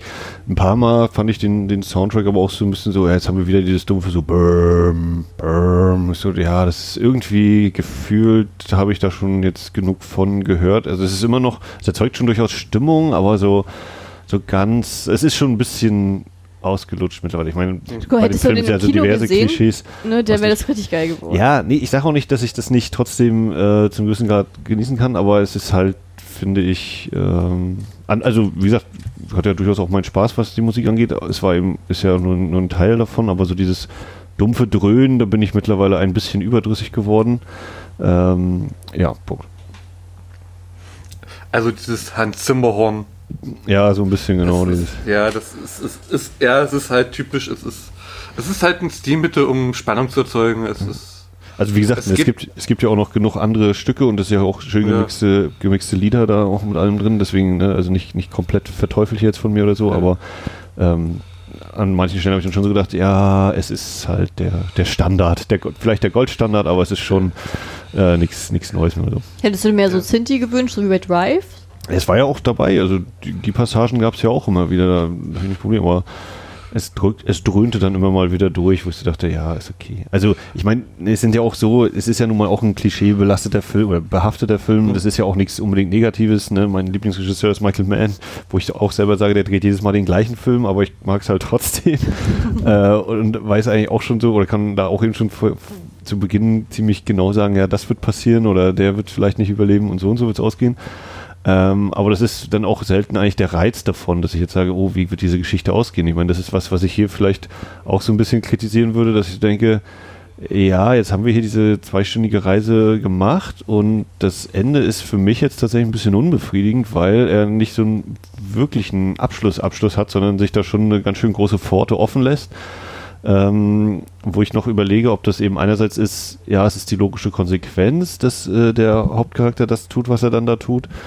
Oder ähm, ob ich eben sage, naja, also du hättest jetzt schon auch irgendwie einen, einen, besseren Schlusspunkt dann wirklich finden können, Film. Also da, dass er sich das absichtlich, also ob er sich das eben absichtlich offen hält oder ob das einfach trotzdem so damit endet und das ist eigentlich auch gut und wir können uns selber überlegen, was danach noch passiert. Aber ich, für mich wirkt es wirklich so wie, ja, da könnte man Time to Hunt 2 irgendwann kommt er dann wahrscheinlich um. Ja, total. Das ist, das, ist, das ist eine Eintrittsforte ins, ins Sequel und dann kommen wir mit Punisher. Ähm, äh, habe ich genauso empfunden. Also ich fand ich fand es nicht so also ich fand das nicht unbefriedigend. Also das finde ich jetzt würde ich jetzt falsch sagen. Also ich meine ähm, also ich fand ich ich hätte gerne ein bisschen mehr nochmal gewusst, was mit Ji-Hoon passiert ist, weil ich, wir gehen ja alle davon, also ich zumindest bin davon ausgegangen, dass er tot ist. Und als dann sozusagen sein alter Knastkumpan, der ihm den Job da gegeben hat, ihm dann auch nochmal sagt, hier, ähm, Nee, alles gut, alles gut. Und dann hast du ja nochmal dieses Autogespräch mit diesem, warum hast du ihm nicht gesagt mit seinem Freund? Er hat nicht gesucht. Ähm, das kann ja auch alles heißen. Da habe ich auch so gedacht, okay, vorher habe ich gedacht, er ist definitiv tot. Und dann habe ich gedacht, hat er sich umdrehen lassen, aber nee, der ist auf jeden Fall tot. Aber vielleicht, man kann ihn ja auch mit seinen Eltern immer erpressen. Das ist immer so, eh, so ein Schwachstellending. Sollte er ihn nachher umbringen, ist er irgendwie sowas. Und dann kam ja schon dieses, und dann war es ja schon vorbei. Dann kehrte ja unser Charakter schon wieder Richtung Korea. Da kam noch die Traumsequenz einmal dazu kurz, ne? Ja, ja, die er hat ja so, der ganze Film, der hat ja extrem viele Traumsequenzen. Er träumt ja wirklich viel und sehr lebendig und auch manchmal mhm. sehr horrorlastig. Ähm, das zieht sich halt auch durch. Das zeigt ja auch, das reflektiert ja auch dann eigentlich seine Sehnsucht, ne? Und dann halt ja auch die Nähe zu seinen Freunden, also wie eng das dann halt auch tatsächlich gehalten ist. Ja, und ich glaube, darüber hinaus ist es auch, es wird ja einmal auch aufgegriffen, dieses, äh, hier, ja, das ist wie ein Traum gerade so, und dann sagt doch der eine, ja, pass auf, du wachst gleich auf und bist wieder im Gefängnis. Wo ich überlege, ja, auch das, ne? Also, dass, dass das auf der äh, Ebene verbunden ist, dass wir seine Träume miterleben zum einen und dass wir auch zu ihm wird dann ganz konkret gesagt hier, ja, du wachst gleich wieder im Gefängnis auf. Also ob nicht das Ganze ja auch so Inception-Style, äh, auf welcher Ebene der Realität bin ich eigentlich gerade, was man, was jetzt vielleicht ein bisschen sehr viel äh, Strapaz äh, Strapazieren ist dessen, was wir da gezeigt bekommen, aber ich glaube, dass das schon durchaus mitschwingt, dass es nun gerade seine Träume sind, die wir sehen, ähm, dass er seinen Traum auch ausspricht. Ich weiß gar nicht, ob die anderen beiden tatsächlich auch mal ganz konkret sagen, ich möchte das und das. Also wir haben auf jeden Fall, wenn, wenn hier äh, der Kollege mit dem Asthma stirbt, vorher sagt er ja noch so, als ich bin jetzt nicht mehr einsam, aber ich möchte kurz allein sein. Mhm. Und äh, also dass das sozusagen irgendwo sein, seine Sehnsucht, sein Traum ist, eben so dazuzugehören oder eine, eine, Familie zu haben. Ich, ich weiß nicht mehr, bin nicht mehr sicher, ob er derjenige ist, der einmal fragt, äh, wie ist denn das, wenn man, wenn man Eltern hat, wie ist das mit Eltern? Das, ne? das war der ne? Und das, das eben so, ich mir dann noch übersetzen würde mit, er hat jetzt sozusagen seine Familie gefunden in diesem Kugelhagel und den Verbrechen und äh, Casinos überfallen. ähm, aber genau, dieses Dazugehören wollen eigentlich, äh, was da in ihm schlummert. Äh, und er das vielleicht auch, ne? während der andere träumt und schläft, kriegen wir von, von unserem Asthma-Kollegen ja immer gesagt, der schläft gar nicht wirklich. Ne? Also der, der tut einfach nur so, als würde er schlafen. Weil auch da so ein Gegensatz, so, so ein Punkt, der damit eingebaut ist. Ja. Na gut, aber wenn du jetzt zum Beispiel sagst, also im Film wird ja dann auch gesagt, die drei sind eine Familie, ne? die sind ihre Ergänzung. Und äh, dann ist sozusagen, Ji-Hoon bricht ja dann halt auf, um seine wahre Familie sozusagen zu retten oder ihr zu helfen dann lässt er die ja zurück auch gleichzeitig. Löst das ja nicht sozusagen dieses Familiengefüge komplett auf? Mm. Mm, löst es komplett auf. Ja, einmal die Ersatzfamilie, die Kumpels, ne? Äh, Nö, ich glaube nicht, weil ich es äh, andersrum kann man ja auch sagen, naja, das ist eben, ne, man ist eine Weile, äh, eine große Zeit wird man eben von den Eltern großgezogen. Ich meine, die, die Phase hat er eigentlich auch schon hinter sich, er scheint ja so auch schon alleine zu leben. Und dann äh, geht man eben in Anführungszeichen in die Welt hinaus. Und das muss ja nicht heißen, dass man komplett mit seiner Familie bricht oder so, und das hatte ich hier auch nicht den Eindruck. Ähm, aber er war froh, dass er sie auf jeden Fall nochmal gesehen hat. Kann man natürlich auch wieder fragen, ja, ist es äh, wirklich eigentlich notwendig gewesen oder war das nur, damit wir dann wissen, äh, dass da irgendwie eine gute Beziehung herrscht, eigentlich grundsätzlich und ähm, damit das, damit wir nachher, wenn dann die, die bösen Leute kommen, wir wissen, ach ja, da haben sie sozusagen einen Fund, mit dem sie ihn erpressen können oder mit dem sie ihn locken können, äh, was ja dann auch geschieht. Also ja. konntest es auch, also konntet ihr es auch nachvollziehen, dass er dann gesagt hat, okay, er geht in die Gefahr heraus für seine Familie, das wird schon gut, wird, wird schon alles werden? Möchte eine Antwort? Äh, ja, ich habe sogar noch eine ganz, ganz andere Idee, ähm, die ich vielleicht mal ganz äh, einwerfen möchte. Die klingt vielleicht ein bisschen abstrus, aber ähm, ich sei so, dass er der traumatisierte Kriegsheld ist. Ähm, quasi seine Eltern sind, äh, seine Freunde, Familie sind quasi, ähm, seine Freunde sind das Kriegsgebiet, das ist der Casinoüberfall die Familie ist dann der Heimaturlaub und dann deswegen geht er am Ende zurück, weil es gibt ja sehr, sehr viele Leute äh, aus den USA und so, die wieder ins Kriegsland wollten. Die wollten halt wieder nach Irak, Afghanistan, weil sie im normalen Leben gar nicht mehr zurechtkommen. Das hast du bei ihm auch. Ähm, er ist da sechs Monate später im Laden, äh, ist äh, nicht zufrieden, er fantasiert. Ich dachte erst, jetzt kommt der Kill nochmal rein und bringt ihn um. Äh, vielleicht hat mhm. das doch überlebt irgendwie und taucht wieder auf, sondern nein, er, er sieht seinen Freund nochmal der kommt und dann sagt, ja, ist schön, gut, ja, hast recht, ich hätte das auch zu Hause haben können und äh, packt seine Waffen und fährt wieder ins Kriegsgebiet und zieht in den nächsten Krieg, den er schlagen möchte. Wahrscheinlich ähm, kommt er gar nicht mehr als normaler Mensch zurecht, sondern ist so geschädigt, dass er jetzt nur noch äh, dieses Chaos kennt und dieses ähm, Kämpfen und Überleben und diesen Kampf darum. Und deswegen möchte er jetzt wieder zurück nach Korea, weil da hat er das. Diese Einsamkeit und Ruhe ist nicht so schön, wie er sich vorgestellt hat. Na, ich glaube, bei ihm ist auch dieses ja. Unbewusste drin, dass er halt in permanente Angst immer lebt. Ne? Er, muss ja. ja. immer damit rechnen, dass Hahn um die Ecke kommt und ihn auslöscht. Und ich glaube, er möchte einfach innere Frieden finden, auch für sich. Also er möchte wissen, wie es sozusagen den Leuten zu Hause geht und er möchte halt nicht mehr in Angst leben, er möchte einfach normal durch die Welt laufen. Das glaub, das, also ich glaube, das spielt halt auch sehr, sehr stark noch mit rein. Hm. Und äh, äh, von einem Gedanken hatte ich jetzt eben noch, also was gesagt hat. Mhm. Also ich finde es sonst mit dem Krieg auf jeden Fall durchaus ein interessantes Bild.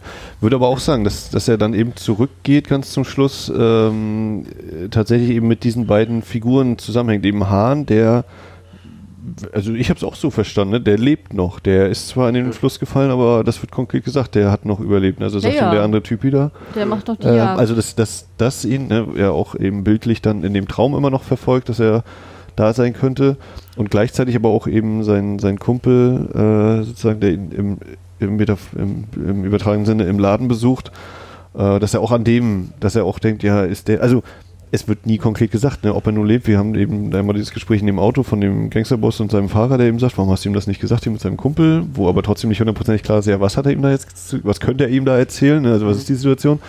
Ähm, und dass eben das beides so die, die losen Fäden sind, und er dann quasi abwägt, ne, ich habe jetzt hier mein Traumziel, das, das war mein Traum, damit bin ich aus dem Knast gekommen. Das habe ich seit, seit den drei, drei Jahren war ich im Knast und seit zwei Jahren im Knast oder so äh, habe ich eben diesen Traum gehabt. Taiwan ist wie Hawaii, da ist eben ein paradiesisches Leben.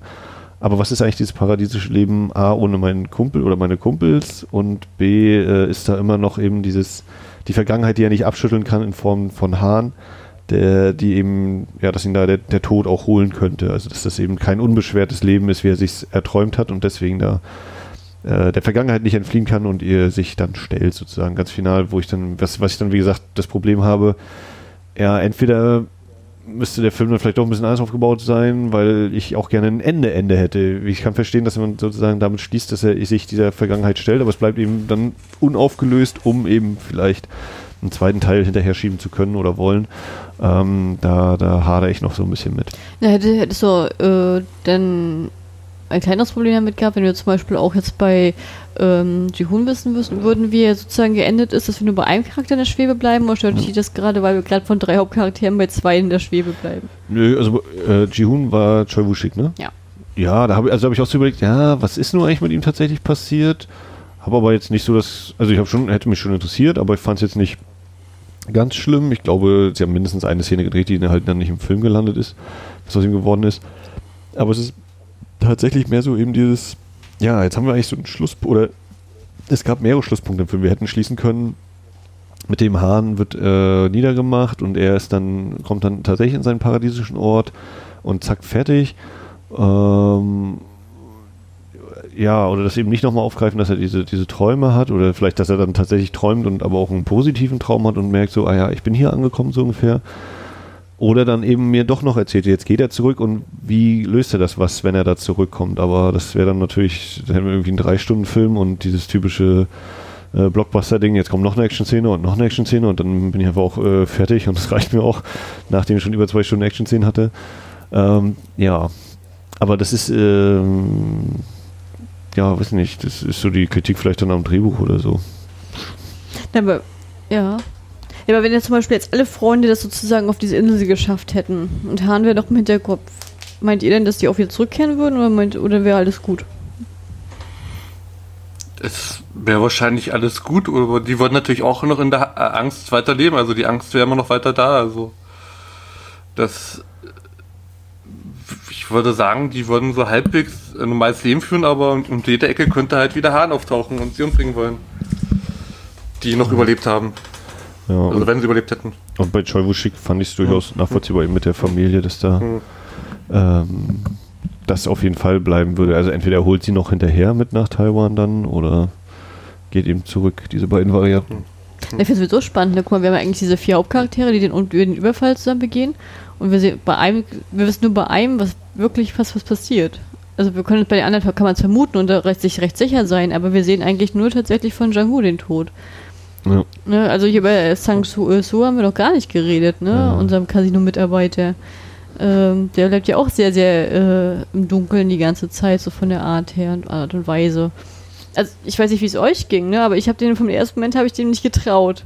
also, Dass er, dass sie, ver- nee, ich hatte, also ich hatte auch das Gefühl, dass er, weil er auch auf dem Einf ich glaube, das ist das äh, in den Schlussbildern nachher einmal dieses Foto oder wenn er, wenn er eben sein, sein Fahrradladen aufmachen will, dann hat er einmal das Foto, wo vier Leute drauf sind. und Das sind ja die vier. Also dass da der Sang-Soo auch mit dabei ist. Ähm, ich war tatsächlich überrascht, dass wir eben nicht genau oder nicht explizit gezeigt bekommen, dass er umgebracht wird, sondern stattdessen diese Traumsequenz haben, als wo ich dachte eben, das ist dieses, dieses Omen, dieses Foreshadowing eben, ne? Jetzt, oh Gott, er merkt, äh, dem geht schlecht, deswegen muss ich jetzt zu ihm. Und war dann tatsächlich auch überrascht, dass der auch in einem zweiten Traum nochmal aufgetaucht ist, weil ich da eben dachte, das ist jetzt hier der Ji-Hoon, also Choi Woo-Shiks Charakter. Und dann war es aber nochmal Sang-Soo, wo ich dann dachte, hä, warum wird er mir denn jetzt eigentlich nochmal gezeigt? Also das, das hat mir nicht so, klar, auch wieder dieses, ja, das, das nagt an ihm und äh, das ist im Unterbewusstsein, deswegen wird das im Traum dargestellt. Ähm, aber es wird ja nicht nochmal aufgegriffen, weil der, der die Figur ja nicht nochmal dann auftaucht. Aber ja, also ich habe ihn nicht so, ich habe zumindest bei ihm nicht gedacht, dass er die verpfeift oder dass er ein doppeltes Spiel spielt mit denen. Aber ich habe auch so gedacht, ja, ganz klarer Fall von der wird auf jeden Fall hops gehen. Ich habe überhaupt nicht verstanden, dass der nicht gleich mit abge abgehauen ist. Ich meine, das ist nur mal Gangster und kein äh, ehrenhafter Arbeitgeber gewesen. Und das wäre das wär mir auch zu heikel gewesen, da zu bleiben.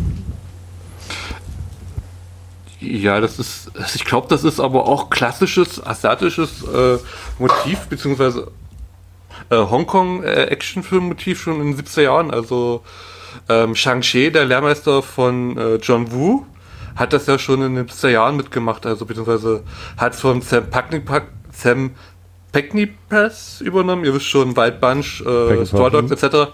Ja, ähm, dieses klassische Motiv, also wenn man einen Shang-Chi-Film sieht, dann weiß man auch irgendwann nicht mehr, welcher Charakter ist sicher, welcher stirbt. Ähm, überlebt überhaupt einer? Es ist, es ist, wie gesagt, dieses Motiv da. Ähm, keiner ist sicher. Und es ist immer dieses starke, freundschaftliche Motiv da, Familienbild, das, was dann John Woo äh, verfeinert hat, dann mit seinen Filmen, woraus dann dieses Heroic äh, Bloodshot-Kino entstanden ist. Ähm, das, also daran hat mich Time Hunt äh, mit am stärksten neben den ganzen, diesen Horrorfilm, äh, und Klischees, die auftauchen, die halt in diesen Actionfilm gepasst, äh, gepresst werden, in diesen Thriller. Ähnlich wie es ähm, Adam Winkward mit The Guest gemacht hat, presste halt hier quasi ähm, dieses Heroic Bloodsheet mit in diese dystopische äh, Science-Fiction-Setting, das gar nicht sich wie Science-Fiction anfühlt oder nur so ein bisschen wie Endzeit, aber es ist, alles ist zu nah ist nicht weit entfernt. Es könnte jeden Moment gerade aktuell, hat man das Gefühl, passieren. Äh, presste das alles mit rein und macht daraus sein eigenes. Aber wenn man jetzt ein paar Filme aus diesen Genres gesehen hat, erkennt man dieses Motiv immer wieder. Und das ist halt sehr, sehr stilprägend auch schon immer gewesen, ähm, was Chang Shi und John Woo da ähm, erschaffen haben. Und das äh, Setzen hier ist quasi fort für eine neue Generation.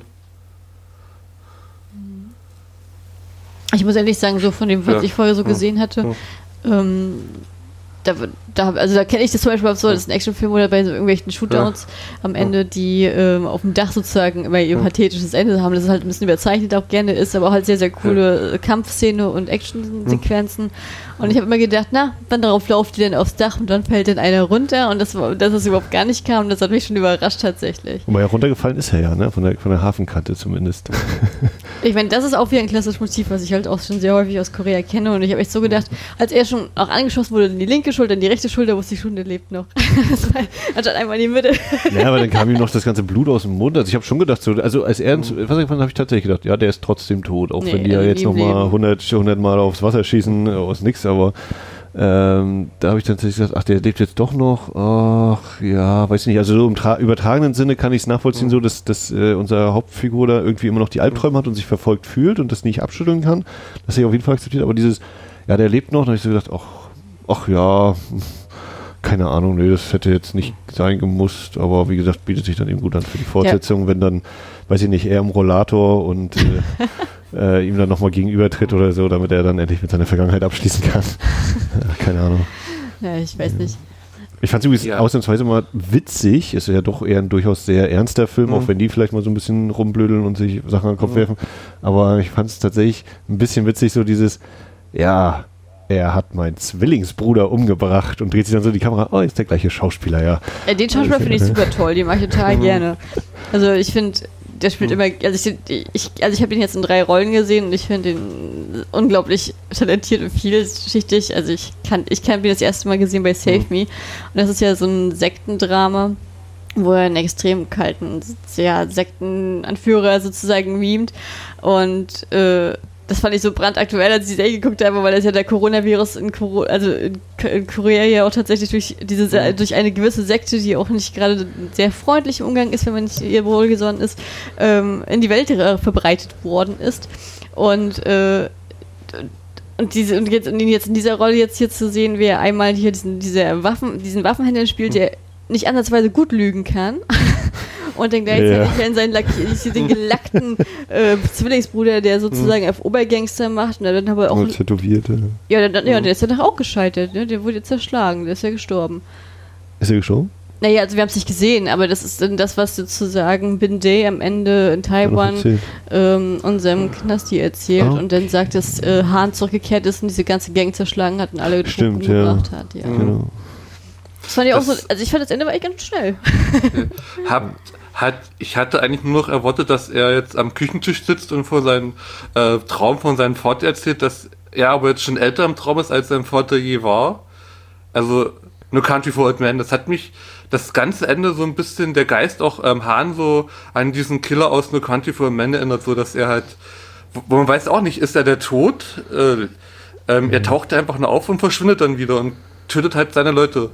Das ist so ein bisschen so ähm, dieses Motiv des Todes, was die Leute verfolgt, dass ähm, Hahn vielleicht gar keine echte Person ist, sondern eine Manifestation von verschiedenen Killern.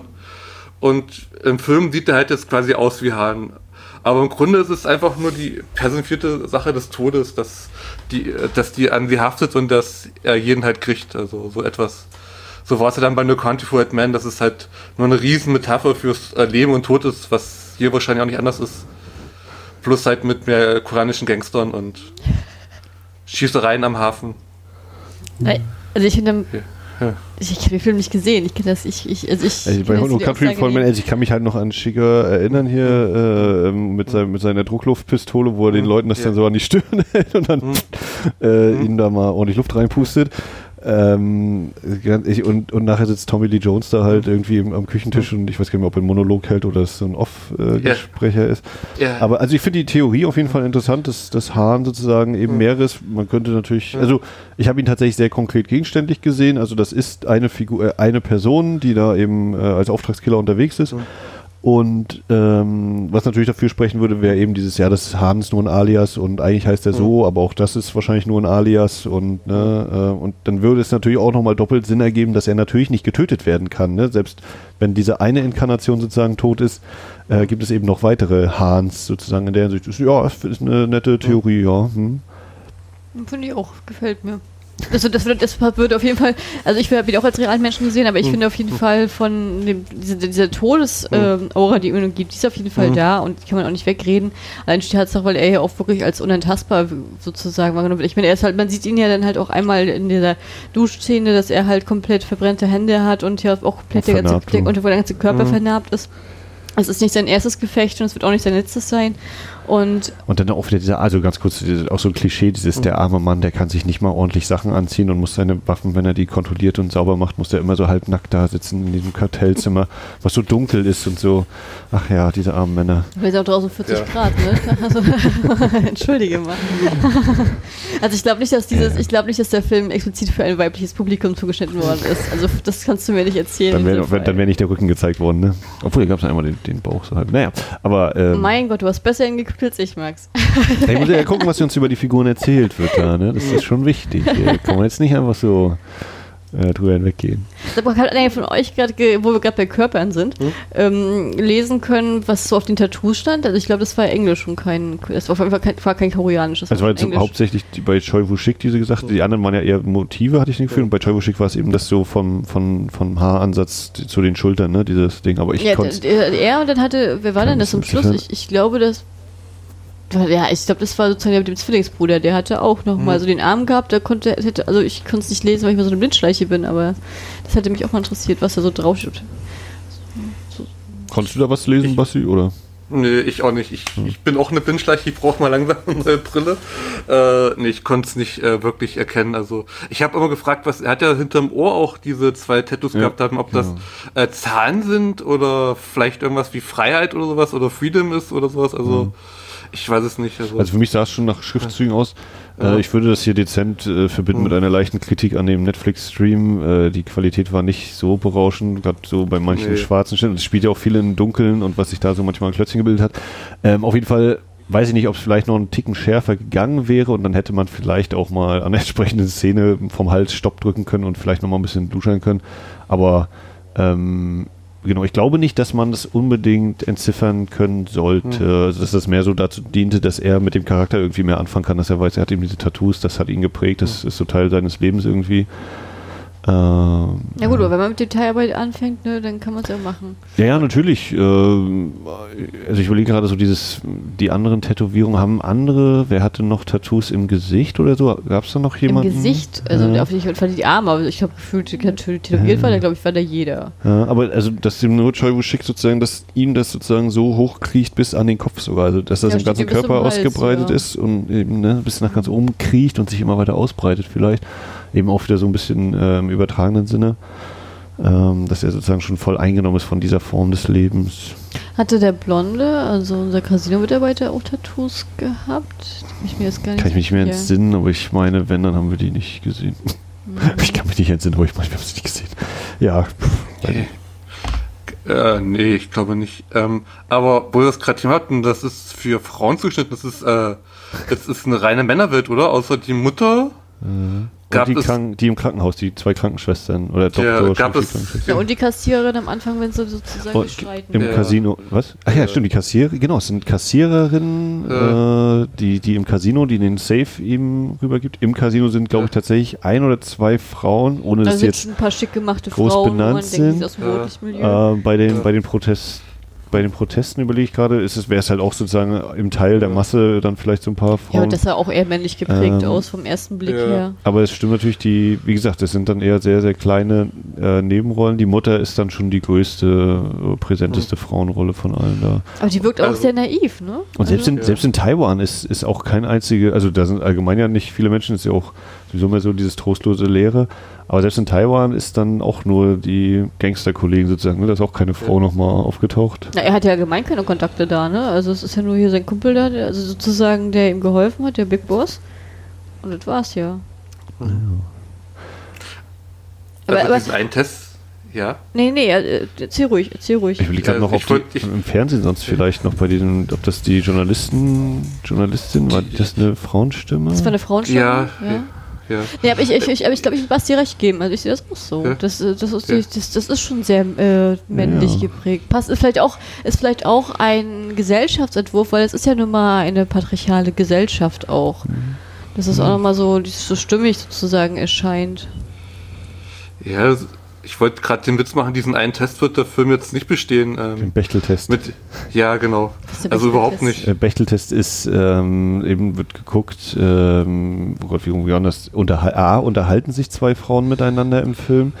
B, reden sie, ich glaube, mindestens drei Sätze oder so wo es nicht um eine männliche Person geht, vor allem nicht um den Hauptcharakter und äh, ja, ich weiß nicht, wahrscheinlich gibt es noch zwei äh, oder drei Sachen mehr. Nee, das erste ist, ähm, gibt es mehr als zwei weibliche Hauptfiguren, die einen Namen haben. Also, und dann ist, unterhalten sie sich äh, mehr als, äh, sagen sie mehr als drei Sätze, unterhalten sich dann auch nicht nur über Männer. Und das klappt hier einfach nicht, weil es keine Frauenfigur gibt, die sich wirklich unterhalten. Mhm. Miteinander. Wozu sind ja die Tests da?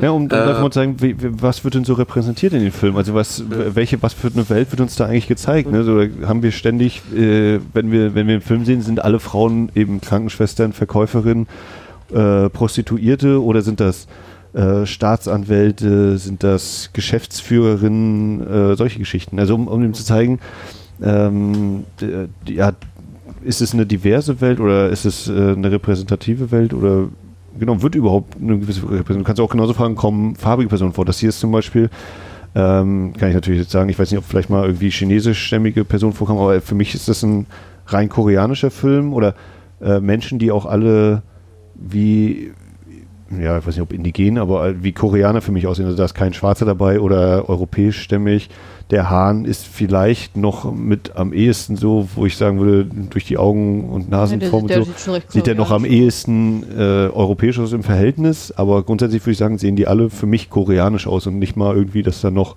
ein Japaner dazwischen wäre oder ein Chinese und selbst wenn die in Taiwan sind, habe ich jetzt nicht den Eindruck, dass da jemand wie ein Taiwanese aussieht. Also dass ähm, man danach eben guckt, so, wer wird da eben gezeigt oder eben vor allem, wer wird nicht gezeigt oder was wird nicht gezeigt äh, um daraus eben Weltbilder vielleicht abzuleiten. Ja gut, aber da hat, dann hat Basti ja recht, also nach diesem Kriterium wird der Film nicht bestehen. Ähm, aber letztendlich ist ja, geht ja dieser Film einfach die ganze Zeit auch nur so, wie der Titel auch heißt, um die Opfer- und Täterrolle. Das ist ja, ja der Fokus auch das drauf. Das ist ja der Fokus sehr, sehr eng gelegt, auch von vorne. Das ist dann nämlich genau wieder der andere Punkt, ne? ist das, wäre es überhaupt relevant oder ähm, also kann man das, man kann das eben natürlich kritisieren, aber ist das überhaupt, also, also was, wo, wo bringt uns das dann hin? Was, was hätte das jetzt, wenn ja. eben wir zwei Frauenfiguren gebracht hätten?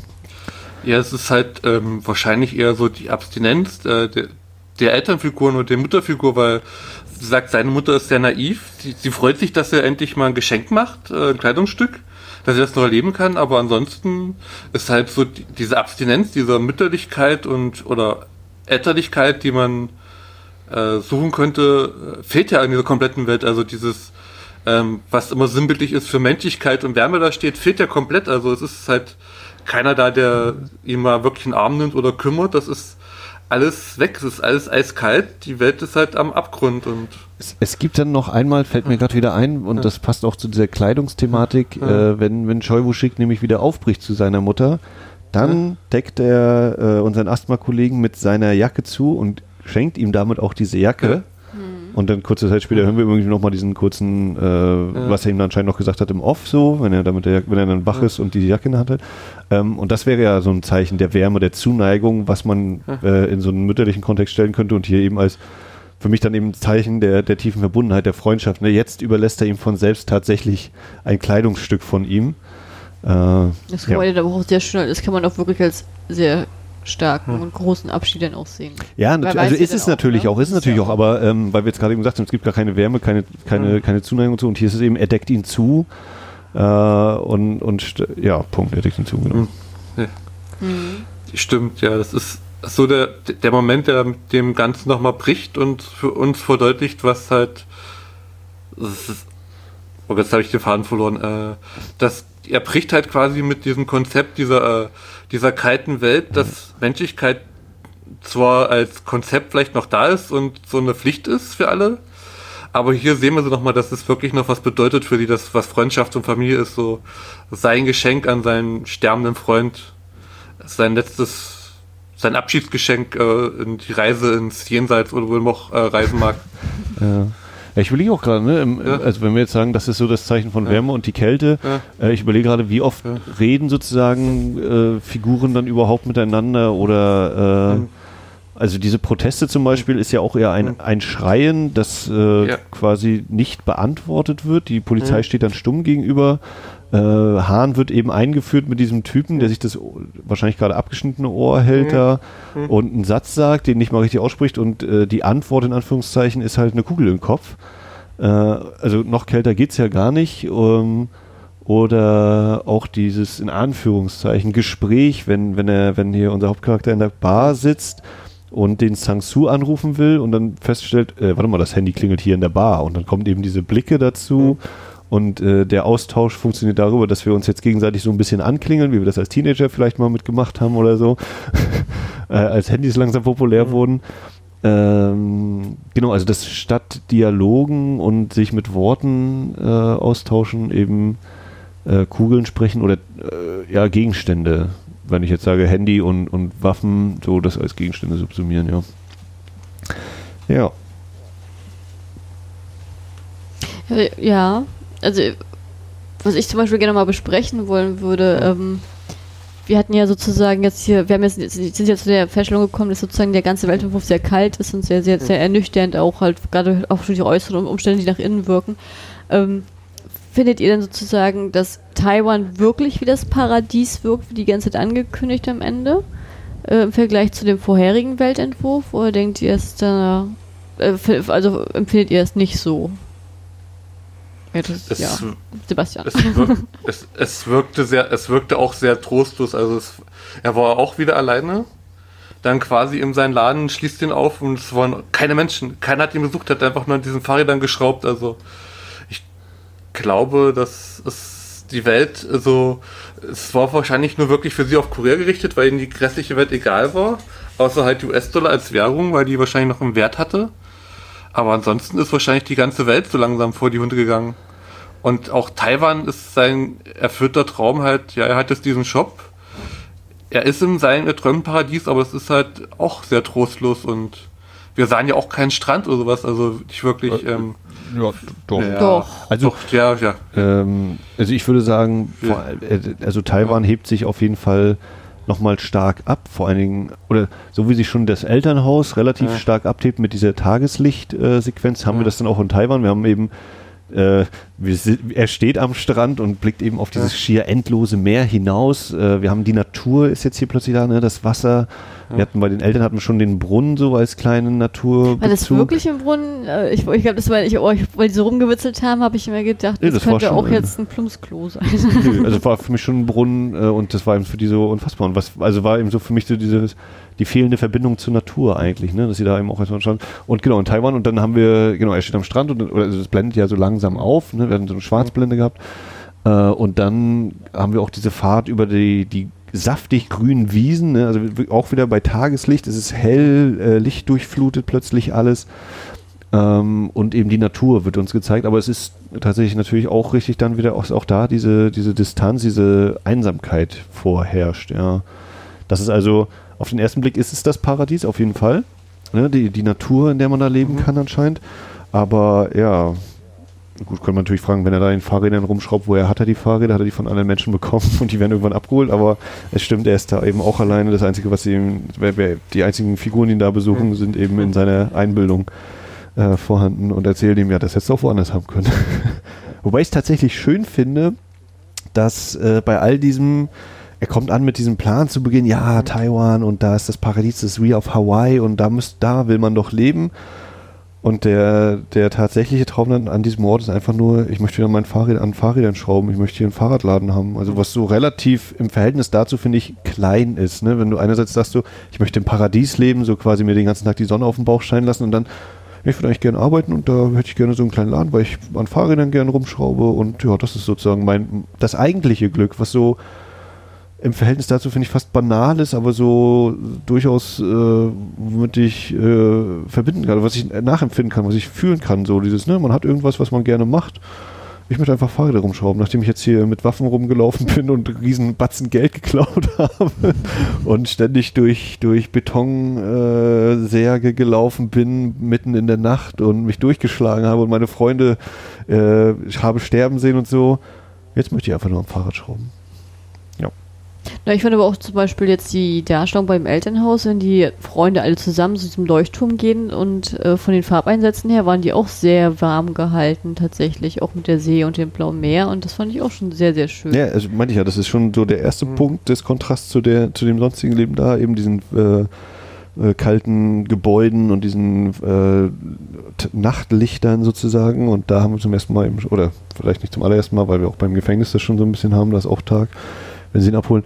Aber da ist das eben so, das Spiel bei den Eltern ist komplett bei Tageslicht. Ich überlege, ob da noch so eine Nachtszene ist, wenn sie aufbrechen oder so, aber ich glaube, dass es schon komplett im Tageslicht gehalten ist.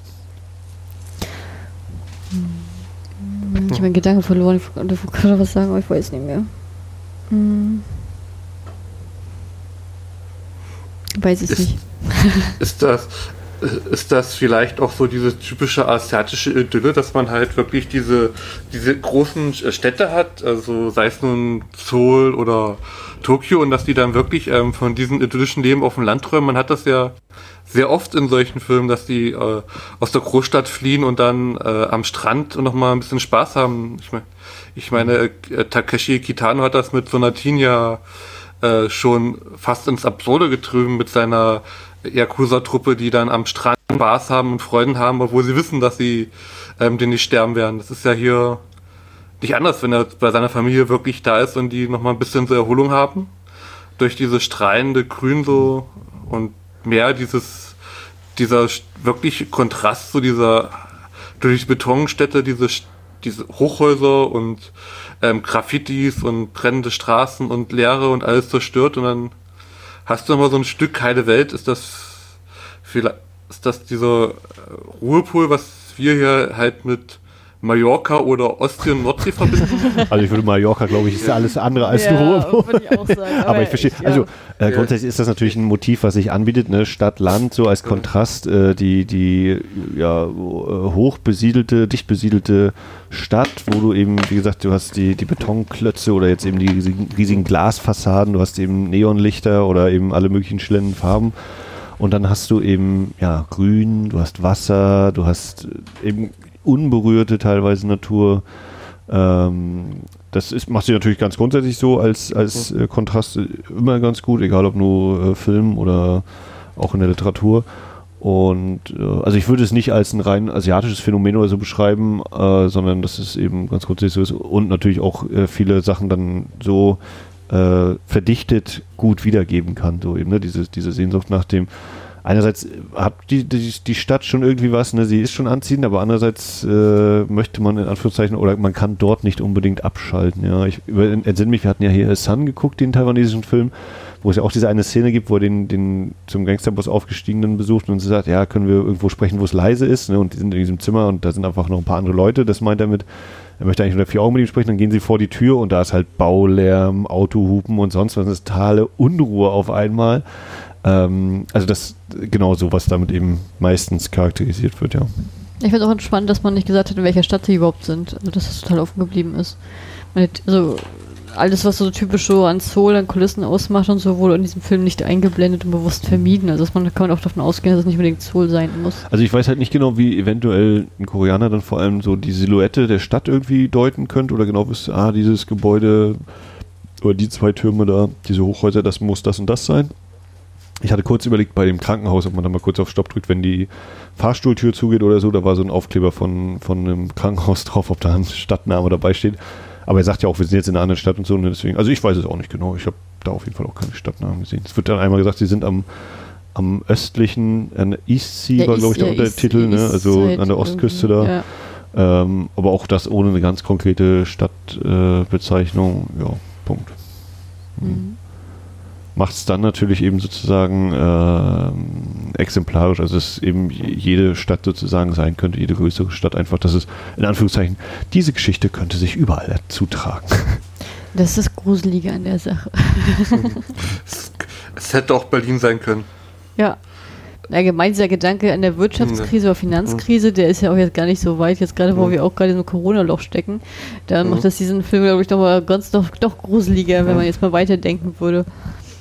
Ja, das ist, äh, also kann, ne, kann immer sagen, es ist natürlich ein bisschen überspitzt oder ein, zwei Sachen sind zu weit, aber wir haben nun mal auch äh, Proteste oder die, die Beschneidung von Arbeitnehmerrechten äh, oder die, die, die Eindämmung selbiger oder die Ausweitung der, der Sachen, die Arbeitgeber durchsetzen. Ne? In Frankreich hast du hier diese Gelbwesten-Proteste, die man natürlich durchaus kritisch betrachten darf, wer sich da so ranhängt und andere Sachen fordert, aber äh, grundsätzlich eben sowas wie ja 40-Stunden-Woche aufbrechen oder äh, eben Sachen, die, die äh, von Gewerkschaften errungen worden sind, äh, dass eben auch Arbeitnehmer ein halbwegs erträgliches Arbeitsleben haben, die da eben abgeschafft werden sollen oder dass man eben äh, Versicherungsvarianten oder den Sozialstaat abbauen will und all solche Sachen existieren ja. Wir haben jetzt diese Wirtschaftskrise mit geschlossenen Läden, ähm, vielleicht aus anderen Gründen, nicht unbedingt, weil das Geld jetzt so abgerauscht ist oder die, die, die Währung abgerauscht ist, aber auch das ist was, was wir jetzt in den nächsten zwei Jahren mit Sicherheit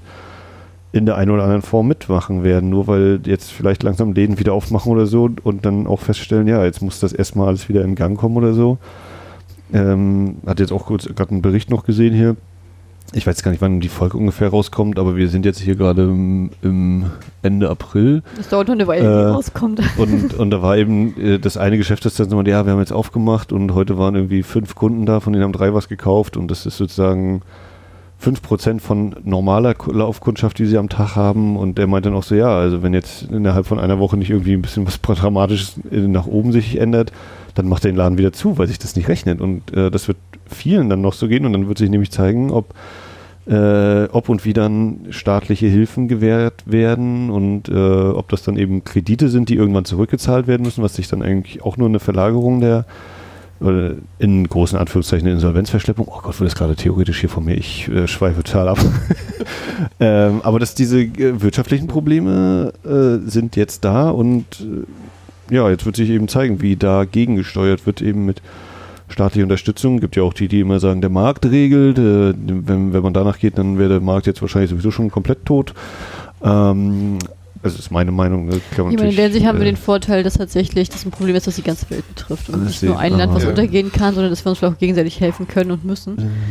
Ja, also, ähm, genau. Also so, so wie das vielleicht hier an dieser Stelle ein bisschen überspitzt dargestellt wird und äh, zum oder ja, jetzt wollte ich gerade sagen, äh, manches nicht ist, aber ich weiß gar nicht, ob es nicht auch irgendwo offene Schießereien so nachts auf den Straßen gibt. Das haben wir auch immer, wenn sie die Straße lang fahren und wir sehen so am, am Bild dran und hören so Schüsse, sehen wir da. Ähm, also auch das wird es ja irgendwie geben. Mhm. Ähm, ja, also ob wir tatsächlich so weit davon entfernt sind. Natürlich kann man sagen, so ganz eins zu eins klappt es nicht, aber so wie auch Children of Man schon, ja, äh, gab es noch einen anderen Podcast zu, der dann meinte, ja, es ist so ein, äh, ein Post-Brexit-Szenario in der Zeit vor dem Brexit, äh, das schon dargestellt hat und da kann man eben auch viele Parallelen ziehen, so hier mit äh, Menschen, die einreisen wollen, werden in Lagern äh, erstmal gesammelt oder so und ähm, ja, so, das reicht jetzt auch mit meinem Abschweifungskurs zum Thema Wirtschaft und weltpolitische Lage. Also ich finde es ja immer spannend, äh, gerade wenn man sich mit asiatischen Filmen hm. und Serien beschäftigt, wenn man ähm, versucht, immer die äh, natürlich die West, wir haben jetzt aber vor, also vor Gebot gegeben, die West, unsere Perspektive da drauf, aber gleichzeitig versucht auch mal sich in die östliche rein zu, zu, zu verlagern. Und äh, wenn ich jetzt zum Beispiel versuche, jetzt mit diesem Film jetzt eine koreanische Perspektive sozusagen zu schaffen, dann erinnere mich äh, daran, sozusagen, wie mein koreanischer Freund mir mal erzählt hat, sozusagen, dass die Ängste sich über die Generation in Korea immer sehr verlagert haben. Wenn die, wenn die Groß Urgroßeltern teilweise richtig Angst vor den Japanern hatten, hatten dann sozusagen die Großeltern ähm, Angst vor dem Koreakrieg, das wieder ausbricht. Seine, die Elterngeneration sozusagen jetzt hat äh, absolute Angst vor der Wirtschaftskrise und seine Generation, also er er ist so alt wie wir jetzt alle, in dem Dreh. Ähm, und er hat gesagt, die haben, gar keine, die haben überhaupt gar keine Angst mehr vor Nordkorea. Das ist eher eine Sache, die vom Westen darauf transportiert wird. Die haben Angst vor der Wirtschaftskrise, weil da einfach dieser neue Reichtum, den Südkorea sich halt auch durch diese Technologisierung aufgebaut hat, äh, für die ganz relevant ist und weil die halt sozusagen komplett an den Westen finanziell und wirtschaftlich anschließen wollen. Das ist so ein großes Ziel von denen und ähm, gerade aus der Perspektive, dass die größte Angst in der Bevölkerung eine Wirtschaftskrise ist, was schon diese tief äh, sozusagen blicken lässt. Gerade wenn man bedenkt, dass gerade durch dieses konfuzianistische Gedankengut, was sowieso da vorherrscht, erinnere ich, äh, erinnere ich mich mal an die letzte Wirtschaftskrise, die, also die asiatische Wirtschaftskrise, die zugeschlagen hat, wo damals in Korea sogar also sämtliche Privatpersonen und ihr eigenes Gold an den, an den Staat gespendet haben, damit man sozusagen schneller, der, also damit sozusagen die koreanische Regierung schneller diese Reparationszahlungen äh, zurückzahlen konnte, was auch passiert ist, aber was jetzt nicht unbedingt an diese Spenden lag, das war ein symbolischer Faktor, aber es war halt jetzt ein gemeinsamer, gemeinsamer Geist, dieses konfuzianistische, halt, wir sind zusammen eine Gemeinde, große Familie so. Und äh, in der Hinsicht, wenn man jetzt so das zusammennimmt, diese Ängste zusammennimmt, dann ist natürlich dieses von, von Time to Hunt ein Worst-Case-Szenario in so einer Welt zu leben, einer Gesellschaft, die sich komplett auf Wohlstand und auf äh, und auch ihre finanziellen Werte sozusagen auch definiert und auch ihren Stolz bezieht, ist und das in dieser Form jetzt so dazustehen, ist eigentlich das Tiefste, was du fallen kannst. Also das finde ich super spannend, das aus dieser soziologischen Perspektive mal zu betrachten. Oder nicht? Jetzt habe ich jetzt dieses Video auch gesammelt die ganze Zeit. Sebastian, ja. was sagst du denn dazu? ja, ich, ich äh, wirtschaftliche Sage und Politik ja, äh, ja, äh, kann man so sehen. Also, ist, wie gesagt, ist ja halt diese typische Dystopie. Ähm, deswegen sagen sie ja, glaube ich, auch nur nahe Zukunft. Also, äh, wie ich schon öfter tun hatte, ist, ist, ist an manchen Stellen doch sehr, sehr real aktuell. Also, wie andere Filme auch real, real realer geworden sind, wie Contagion zum Beispiel von Steven Soderbergh, der ja diese komplette Pandemie und den ganzen Wahnsinn ähm, vorausgenommen hat und jetzt auf einmal realer dasteht, äh, als man es damals noch geglaubt hat, 2011, ist es mit Time to Hand ja auch irgendwann so weit, dass wahrscheinlich irgendwann die armen Leute sich dann wirklich versuchen, illegale Casinos überfallen oder Banken, um dann irgendwie an Geld zu kommen, was vielleicht noch irgendeinen Wert hat, aber wie er es schon sagte, er hat der koranische One hat überhaupt keinen Wert mehr gehabt, also es hat komplett den Wert verloren. Aber das ist, interessante, das, das ist eine interessante Perspektive gerade, weil mir gerade so auffällt, wir haben ja nur, wir sehen ja, ja. immer nur Gangster und wir sehen arme Leute, aber man sieht keine Reichen oder Normalen. Also, also normal gibt es wahrscheinlich nicht, aber gibt es überhaupt gar keine Reichen mehr, also die sich auch abgesetzt haben, bevor alles schiefgegangen ja, ist? würde ich sagen, sind dann die Anzugträger unter den Gangstern, ne? Die scheinen. Ja, aber ist man ja automatisch Gangster, wenn man, also weißt du, was ich meine? Wird man ja, vom wie, Reichen wie, wie beim Bechteltesten, da haben wir Frauen, die unterhalten, haben wir ja. hier auch die Reichen, ist das ausgespart? Ähm, ja, die, die reich sind, sind dann eben Gangster, ne? Ja, so warten wir halt auf Sequel, vielleicht kommen dann die Antworten dann tatsächlich bei rum. Also wird es dann wie The Purge oder. Time to Hunt in Gangnam. Boah, ja, das The Purge wird ja richtig harmonisch jetzt. ja. für, die reale, für die reelle Dystopie, die auf uns zukommt. Ja, ja naja, also sagt Purge 2 waren ja dann auch oft die Reichen, die dann immun dagegen äh, waren. Vielleicht ist es in der Welt von Time to Hunt auch so, dass die Reichen vielleicht in äh, anderen Stadtteilen sind. Wir sahen ja auch nur diesen einen kleinen Stadtteil immer, wo die, wo die Abgang haben, das Casino. Das ist ja, hm. Ist, ist ja nun nicht richtig groß. Also, sie sind da um ein paar Häuserblocks gefahren, gefühlt, und dann waren sie schon wieder bei ihrem Standort aktuell. Also, hm. und der Hafen auch und die Städte. Wir sehen halt immer nur das, was die Figuren auch sehen. Ich, ich glaube, für die findet das gar nicht statt, dass die Reichen noch existieren oder no, normale Menschen. Für die ist es halt diese Armut und diese Slums und äh, abgehalfterten Leute und diese Gangsterwelt, das ist wahrscheinlich näher an jetzt an ihrer Realität als irgendein reicher Typ, der da in seinem, äh, seinem Penthouse sitzt und sich da ein Wanju-Steak reinhaut oder sowas, also. Hm. Und dazu noch einen schicken Rotwein trinkt. Das ist, das ist für die einfach auch nur Zukunftsfantasie äh, äh und Science Fiction, hm. wie es aussieht, also.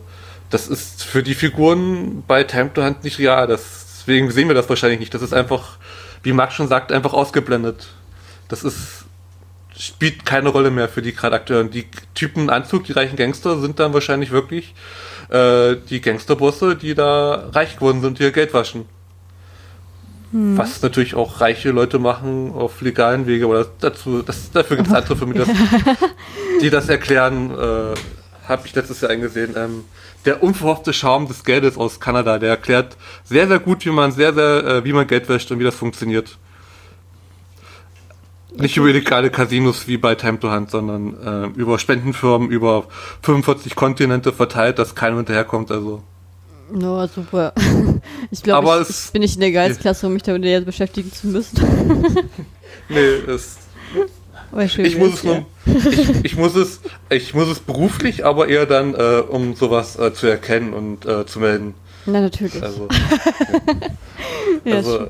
Geld, Geldwäsche ist böse, das, es, er, fällt, er fliegt irgendwann eh auf. Also man kann es immer schön nachverfolgen, wenn man sowas macht. Also ich glaube tatsächlich, dass in dieser Welt sowieso nichts lange verworben bleibt. Irgendwas kommt immer hoch, Zufall oder irgendwie. Hm? Ja. Ich weiß ja nicht, habt, ihr, habt ihr denn zu dem Film noch was zu sagen oder worüber ihr reden wollt? Wir haben noch nicht einmal über die Action-Szenen gesprochen. Oh Gott, ja, jetzt ist ja, der die, die. Parkhaus-Szene haben wir schon mal mit angesprochen. Ja, und das Ja. Finale so ein bisschen, aber das ist ja halt nun doch schon ein bisschen mehr, diese ganzen Schießereien und die Waffen, aber Ja, ich glaube, das ist, es, es ist jetzt am Film auch, ich glaube, die Spannung ist schon interessanter als die reine Action, weil die Action ist halt, äh, wie ich schon immer mal erwähnte, halt sehr, sehr typisch für moderne Actionfilme. Also es gibt zum Glück keine äh, Shiki-Cams wie bei anderen koreanischen Serienproduktionen, die einen wahnsinnig machen, wie bei Vagabond. Vagabund? da war halt, die Shiki-Cam hat mich wahnsinnig gemacht irgendwann. Äh, aber hier war es halt doch sehr ruhig und immer in längeren Einstellungen geschossen und genutzt. Ähm, das CGI-Blut sah gut aus, also äh, man hat sich so ein bisschen an die Effekte gehalten. Obwohl die, Ähm, als die, als die Explosion war, das sah schon sehr Ja, gut, animiert aber die. Die, die war echt. Die, das sind Explosionen, das ist halt, wo das Casino durchsprengen. Ähm, ich fand es sehr lustig, dass sie auch auf den Militärdienst eingehen, der in Korea ja Pflicht ist. Wie man so von manchen Idolgruppen lernt, so wenn die Fans dann traurig sind, dass ihr Liebling gerade jetzt beim Militärdienst ist und die Gruppe nicht mehr existiert oder Ja, äh, liebe Pause Grüße an macht. Jung Suk, ne? Da sind noch, der kommt im Februar wieder. ja, es ist, äh, ist wirklich sehr, sehr stark so verbreitet. Äh, ich weiß Ja. auch, wer wann im Militärdienst ist. Bleibt nicht War raus. Top nicht. Top war doch auch beim Militärdienst, hat dann auf einmal nur noch Militärrollen gespielt, so ein bisschen mit. Wer? Ist Top, ein- Top ist dann noch bekannt? Wer ist Top? Sagt mir nichts. Das Also war- ich kenne mich eh nicht äh, so aus. Es, ist, es, Es es, klingt wie Musiker und Musiker käme ich nie aus. Nee, er war auch Idol und Schauspieler. Er hat dann äh, damals in Ninja Assassin mitgespielt, den US-Film, von den, ähm, von den Wachkowskis mitproduziert. Und dann hat er noch in äh, der einen Serie mitgespielt, ähm, Bist du ein Iris oder Iris Mission? Und dann noch äh, in Into the Sun.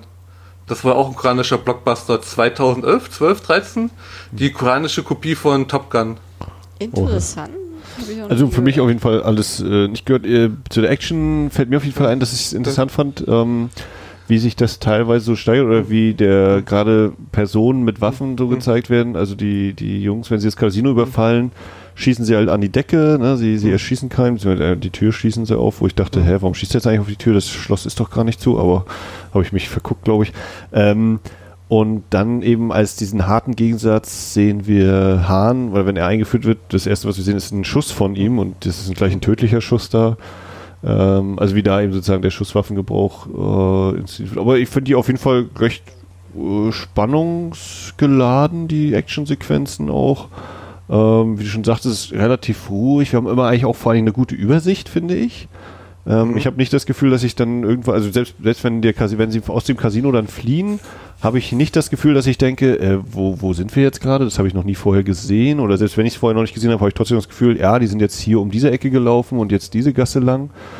Ähm, was ja auch manchmal ist, dass man so äh, totale Close-ups nimmt oder so, um irgendwie nicht so bewegliche Schauspieler damit zu kaschieren oder irgendwas.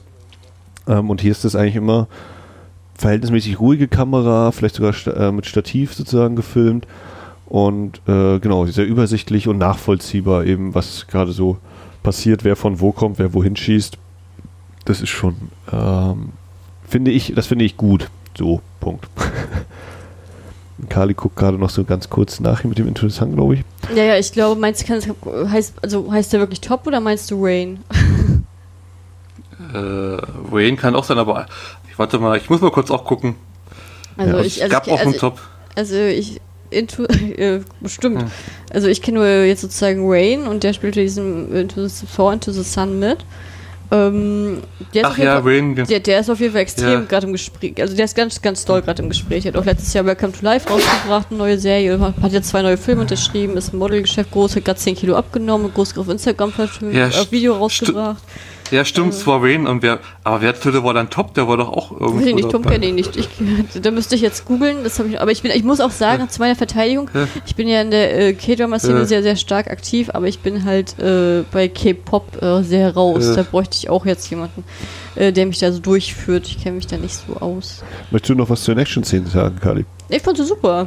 Aber ich bin ja allgemein so, ich mag das, ich bin ja nicht so ein Fan davon, wenn man sowas immer ewig ausweitet. Ich finde, das war okay, also länger hätte es nicht sein müssen. Ich fand es aber schön inszeniert, also auch abwechslungsreich inszeniert, dass mich das gar nicht erst gestört hätte.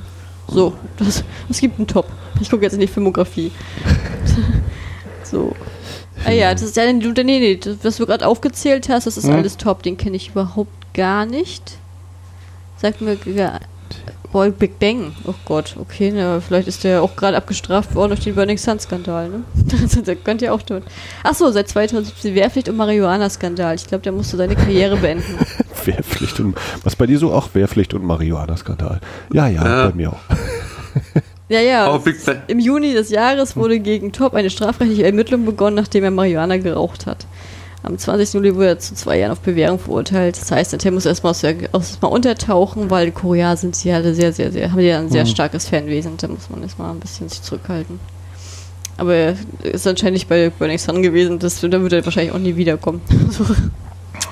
Nee, kannte ich noch nicht wieder was gelernt. ja. ja, Big Bang war eine gute äh, K-Pop-Gruppe. Äh, ihr Hitmonster ist sehr, sehr gut. Ja, ich kenne ja nur Sangre draus und den mag ich nicht so gern, Ja. nachdem er die ganzen Frauen prostituiert hat. So. Ja, da, ja, das ist ja nun, oh ja, das, ja, die K-Pop und J-Pop-Welt ist so, da tun sich Abgründe auf, wenn man da so ein bisschen reinsticht. Das ist, Oh, das ist ganz schlimm. Also ich finde, Ja. Don- also ich weiß nicht, ob du das kennst, aber Donna Sori ist ja auch äh, äh, eine Hamburgerin, die halt äh, Hm. äh, koreanische Wurzeln hat und die hat ihren eigenen Hm. Podcast und die erzählt halt auch mal ganz viel. Die hat auch eine wunderbare Ausgabe darüber gemacht über Hm. die, ähm, ja, wie hat sie es genannt? Äh, Soul, Soul's Kitchen, Hm. Hell's Kitchen, ähm, über die halt Hm. diesen koreanischen Hm. Ähm, Arbeitsgeist, wie man halt von der Schule an Hm. darauf getrimmt wird und dann halt auch über diese, diese, diese ganzen Hintergründe Hm. der K-Pop und allgemein der koreanischen Entertainment-Industrie, die Hm. halt extrem dreckig sind und hat mal da einen kleinen Einblick gebracht. Das ist ein ganz toller Hm. Podcast, kann ich nur empfehlen.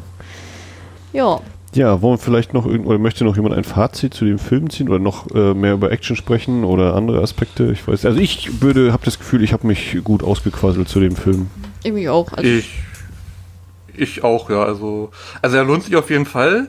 Ähm, das Einzige, wo ich merken würde, ist wirklich die Bildqualität von Netflix ist echt, also, die ist ja war schon immer traurig, aber aktuell ist die manchmal noch trauriger, also, na gut, aber das haben sie ja auch gesagt, weil die ja so viele äh, Abonnenten jetzt gekriegt haben Ja. durch die Corona-Krise, weil viele Leute zu Hause bleiben müssen, da mussten Ja. sie ja ein bisschen runterdrehen, ne? Ja, ob sie das mussten, ist noch eine andere Frage. Ob das Nee. wurde halt so äh, beschlossen quasi von na, mit politischen Gesprächen. Ich muss sagen, am Tablet, Ähm. wenn ich am Tablet gucke, fällt mir das überhaupt gar nicht auf. Äh, na so oder so, äh, auf jeden Fall ein Film, den ich halt auch sehr gerne im Kino gesehen hätte. Ja. Allein schon die Musik. Ich bin also ich, die Musik, also das die hat mich so abgeholt, das glaubt ihr gar nicht.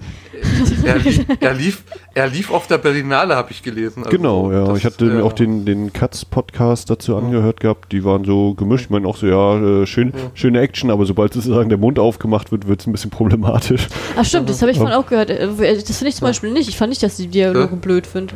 Also äh, ich habe ich hab das zuvor mitgekriegt, wie du anhattest und das gesagt wurde. Einer hat, einer hat einer gesagt, äh, er hat die Dialoge als blöd empfunden. und Äh, ich ja, fand also, dass die halt nicht jetzt so äh, super überraschend werden oder so. Das ist schon, Naja, aber- dann darf ich auch kein US-Kino gucken, weil da gibt es kaum noch Drehdebüte. da redet er auch nicht äh, viel positiver drüber. Aber, ähm, Ja, ich ja. kenne ihn nicht. Ich habe ich hab den Post nicht ganz gehört. Ich sag jetzt nur, ich nehme jetzt mal auf, nur auf die Dialoge. Für mich, Hm. ich fand, mich haben die Dialoge nicht gestört. Das wollte ich eigentlich damit nur sagen. Vielleicht, vielleicht hatten wir auch eine bessere Übersetzung jetzt. äh, Vielleicht war Berlinale noch eine andere, vielleicht auch noch mit englischen Untertiteln oder sowas fürs internationale Publikum. Da kann man, die übersetzt ja manchmal ein bisschen anders als wir. Also das, Das, kann natürlich auch sein, ja. Also ich, wir haben jetzt englischen Untertitel jetzt gerade geguckt gehabt und ähm, also von meinem laienhaften Koreanisch, was ich habe, waren natürlich manche waren da schon recht viele Sachen sehr frei übersetzt, aber nicht jetzt extrem unterschied unterschiedlich. Also jetzt nicht extrem sinnfremdlich. Da war dann halt sowas wie, ähm, na, du Volltrottel und dann wurde dann was gesagt wie halt die Klappe.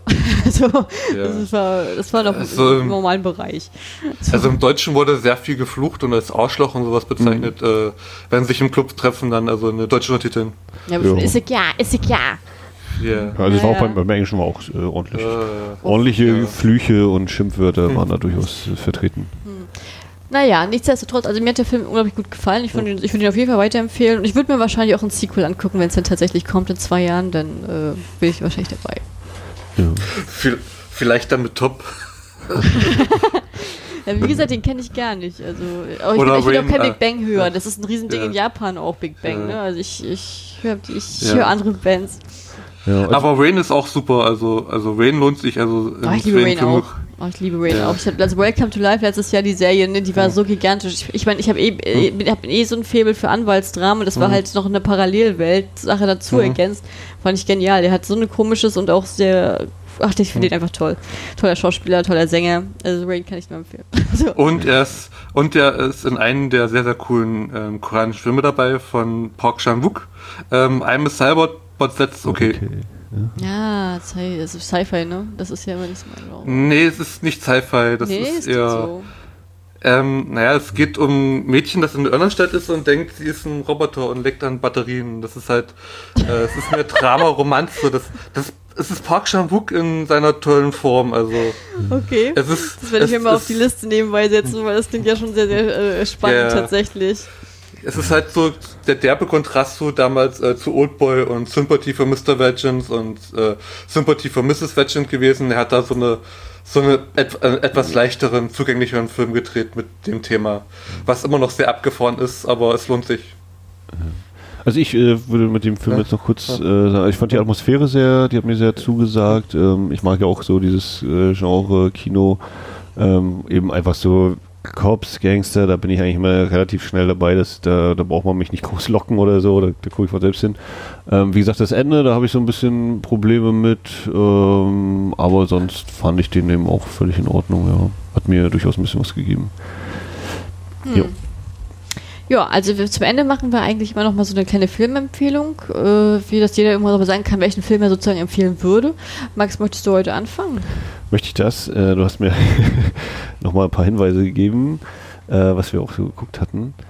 Ähm, ich äh, würde hier mal Midnight Runner nennen. Ich weiß nicht, ob wir den im anderen Podcast schon mal erwähnt hatten. Auf jeden Fall ähm, geht's so, ist so eine, ja, eher als Komödie beworben worden, ne, meine ich, war der das, Trailer so. Das, das sieht so aus. Also ich, also ich habe also hab voll gedacht, das ist 21 Jump Street äh, koreanisch. Das war so meine mhm. Erwartungshaltung. Auf jeden Fall fand ich ihn relativ ernst. Also er hatte durchaus seine lustigen Momente, keine Frage und so, aber ging dann doch schon ein sehr ernstes Thema. Ähm, war auch relativ gefällig, recht kurzweilig. Ähm, genau, Midnight Runners war, glaube ich, ein relativ das war noch ein relativ großer Publikumserfolg, ne? Ich bin mir schon gar nicht mehr sicher. Ich glaube, sieben Millionen hatte er in Korea jetzt, ne? Also naja, genau, Midnight Runners auf jeden Fall, ja. Also es Luft nach oben, aber es war schon recht gut. ja, das wäre mein Beitrag. Sebastian, hast du spontan eine schöne Filmempfehlung? Ja habe ich ähm, Life Finds Away von äh, Hirobumi Watanabe. Mhm. Ähm, könnt ihr aktuell auf japanesefilmfest.org anschauen. Äh, für alle, die nicht in Japan sind, ist das gratis mit englischen Untertiteln. Ähm, es ist eine Komödie in Schwarz-Weiß. Ähm, Hirobi Watanabe ist ein japanischer Regisseur. Er spielt auch die Hauptrolle, hat Regie geführt und Drehbuch geschrieben. Ähm, und der lässt sich in dem Film über das Filmemachen aus und zeigt halt, wie es ist, ähm, in der Lethargie und ähm, herumlungern in dem Findungsprozess für seinen Film, der dann am Ende ist. Also äh, es geht in dem Film darum, wie er Life Science äh, schreibt, das Drehbuch und wie er den Prozess macht ähm, und dazu auch den Soundtrack hört. Ähm, es ist so eine Kooperation, wo halt eine Band immer den Soundtrack macht. Hier ist es, ich habe gerade den Namen vergessen, das ist so eine Punkrock-Band äh, aus Japan die ziemlich schmissigen Soundtrack machen und äh, es ist halt äh, sehr monologlastig und ähm, Einstellung von ihm im Auto, wie er dann mit seinem Freund und sich auslässt und das ist herrlich. Ähm, er lässt sich über Filmfans, Filmkritiker aus, ist dauernd im Kino, ähm, schaut Filme, lacht dabei, schläft ein, ähm, geht in die Bibliothek, ähm, ist da laut, also er ist also er ist quasi nicht so das typische äh, Regisseur da sein, so er ist so ein bisschen rebellisch. Ähm, und dann gibt's halt so eine wunderbare Sequenz, ähm, wo die Leute aus dem Film alles zum größten Teil Laiendarsteller oder Familienmitglieder. Seine Oma, glaube ich, spielt mit und ist ein kleines Mädchen. Ähm, er stellt ihn halt Fragen zu Lieblingsfilmen und da ist, ist halt so einmal der Querschnitt dabei von ich, ich mag Ghibli-Filme bis hin, ich schaue sehr, sehr viele Filme, aber mein Lieblingsfilm ist natürlich die Verurteilten bis hin zu der Filmvorführerin, die dann Godard und Co. Äh, sehr lieb äh, mag und das ist äh, wunderschön, ähm, ist lustig und auch ein bisschen herzerwärmend und ähm, zeigt so ein bisschen das japanische Independent-Kino in seine aktuellen reinsten Form mit. Also lohnt sich. Ähm, ist wie gesagt gerade kostenlos für alle auf japanesefilmfest.org anzuschauen. Äh, wie, lang, noch, wie lange läuft denn das noch? Weil ich glaube, der Podcast kommt da viel später raus. Also es war jetzt im Ende Februar, Anfang März angekündigt für mindestens drei Monate. Also es sollte noch im Juni auch da sein. Also oh. ich, vielleicht haben es auch verlängert. Also äh, also, also wenn nicht, wenn nicht, gab es den Film kostenlos bei japanesefilmfest.org und ihr könnt ihn nicht mehr sehen. naja, ihr werdet, wir werden schon einen Weg finden, ne? so wie der Titel sagt, also Life finds a way. Genau. Ja, sehr cool, ja. Äh, dann schließe ich mal mit meiner, und zwar biete ich heute Juror 8. Ähm, das ist ein relativ neuer Film mit ähm, Park Jung-sik in der Hauptrolle unter anderem. Und das ist tatsächlich ein Film auf wahrer Begebenheit. Äh, und zwar geht es darum, um den allerersten Prozess mit einem Geschworenengericht in Südkorea, wie es verläuft. Und äh, das, der Film dreht sich um, die, um diese Jury von acht Leuten aus unterschiedlichsten Bereichen, die es eigentlich nur schon abhandeln wollen und dann halt auch bei einem recht eindeutigen Fall äh, sozusagen weiter reingezogen werden. Und das ist ein Film, der extrem gute Einblicke in das Rechtssystem bietet, weil ich zum Beispiel nicht wusste, dass in Korea äh, ein Geschworenengericht mittlerweile auch möglich ist. Ähm, hat ein sehr, cool, sehr cooles Cast, hat sehr viele lustige Momente trotzdem und aber auch ein trotzdem sehr, sehr hartes Thema und eine richtig spannende Kriminalgeschichte mit drin. Also ähm, You Are 8 heißt das. Ich packe euch das nochmal in die Links unten rein und den kann ich euch auf jeden Fall empfehlen. Und ja, und heute bedanke ich mich, dass Sebastian bei uns war. Das war eine sehr schöne Folge, hat mir sehr viel Spaß gemacht. Ähm, und ich würde sagen, wir machen jetzt Schluss. Ja? Ja, ich äh, sage auf Wiedersehen, lasst euch nicht jagen. Seidchen? Das, du kannst dich auch gerne noch verabschieden, Basti. Achso, bye bye, es hat mir auch sehr viel Spaß gemacht und ich komme gerne wieder äh, zu anderen Themen. Sehr gerne, machen wir so. Bitte. Bis dann dann. Ciao. Ciao.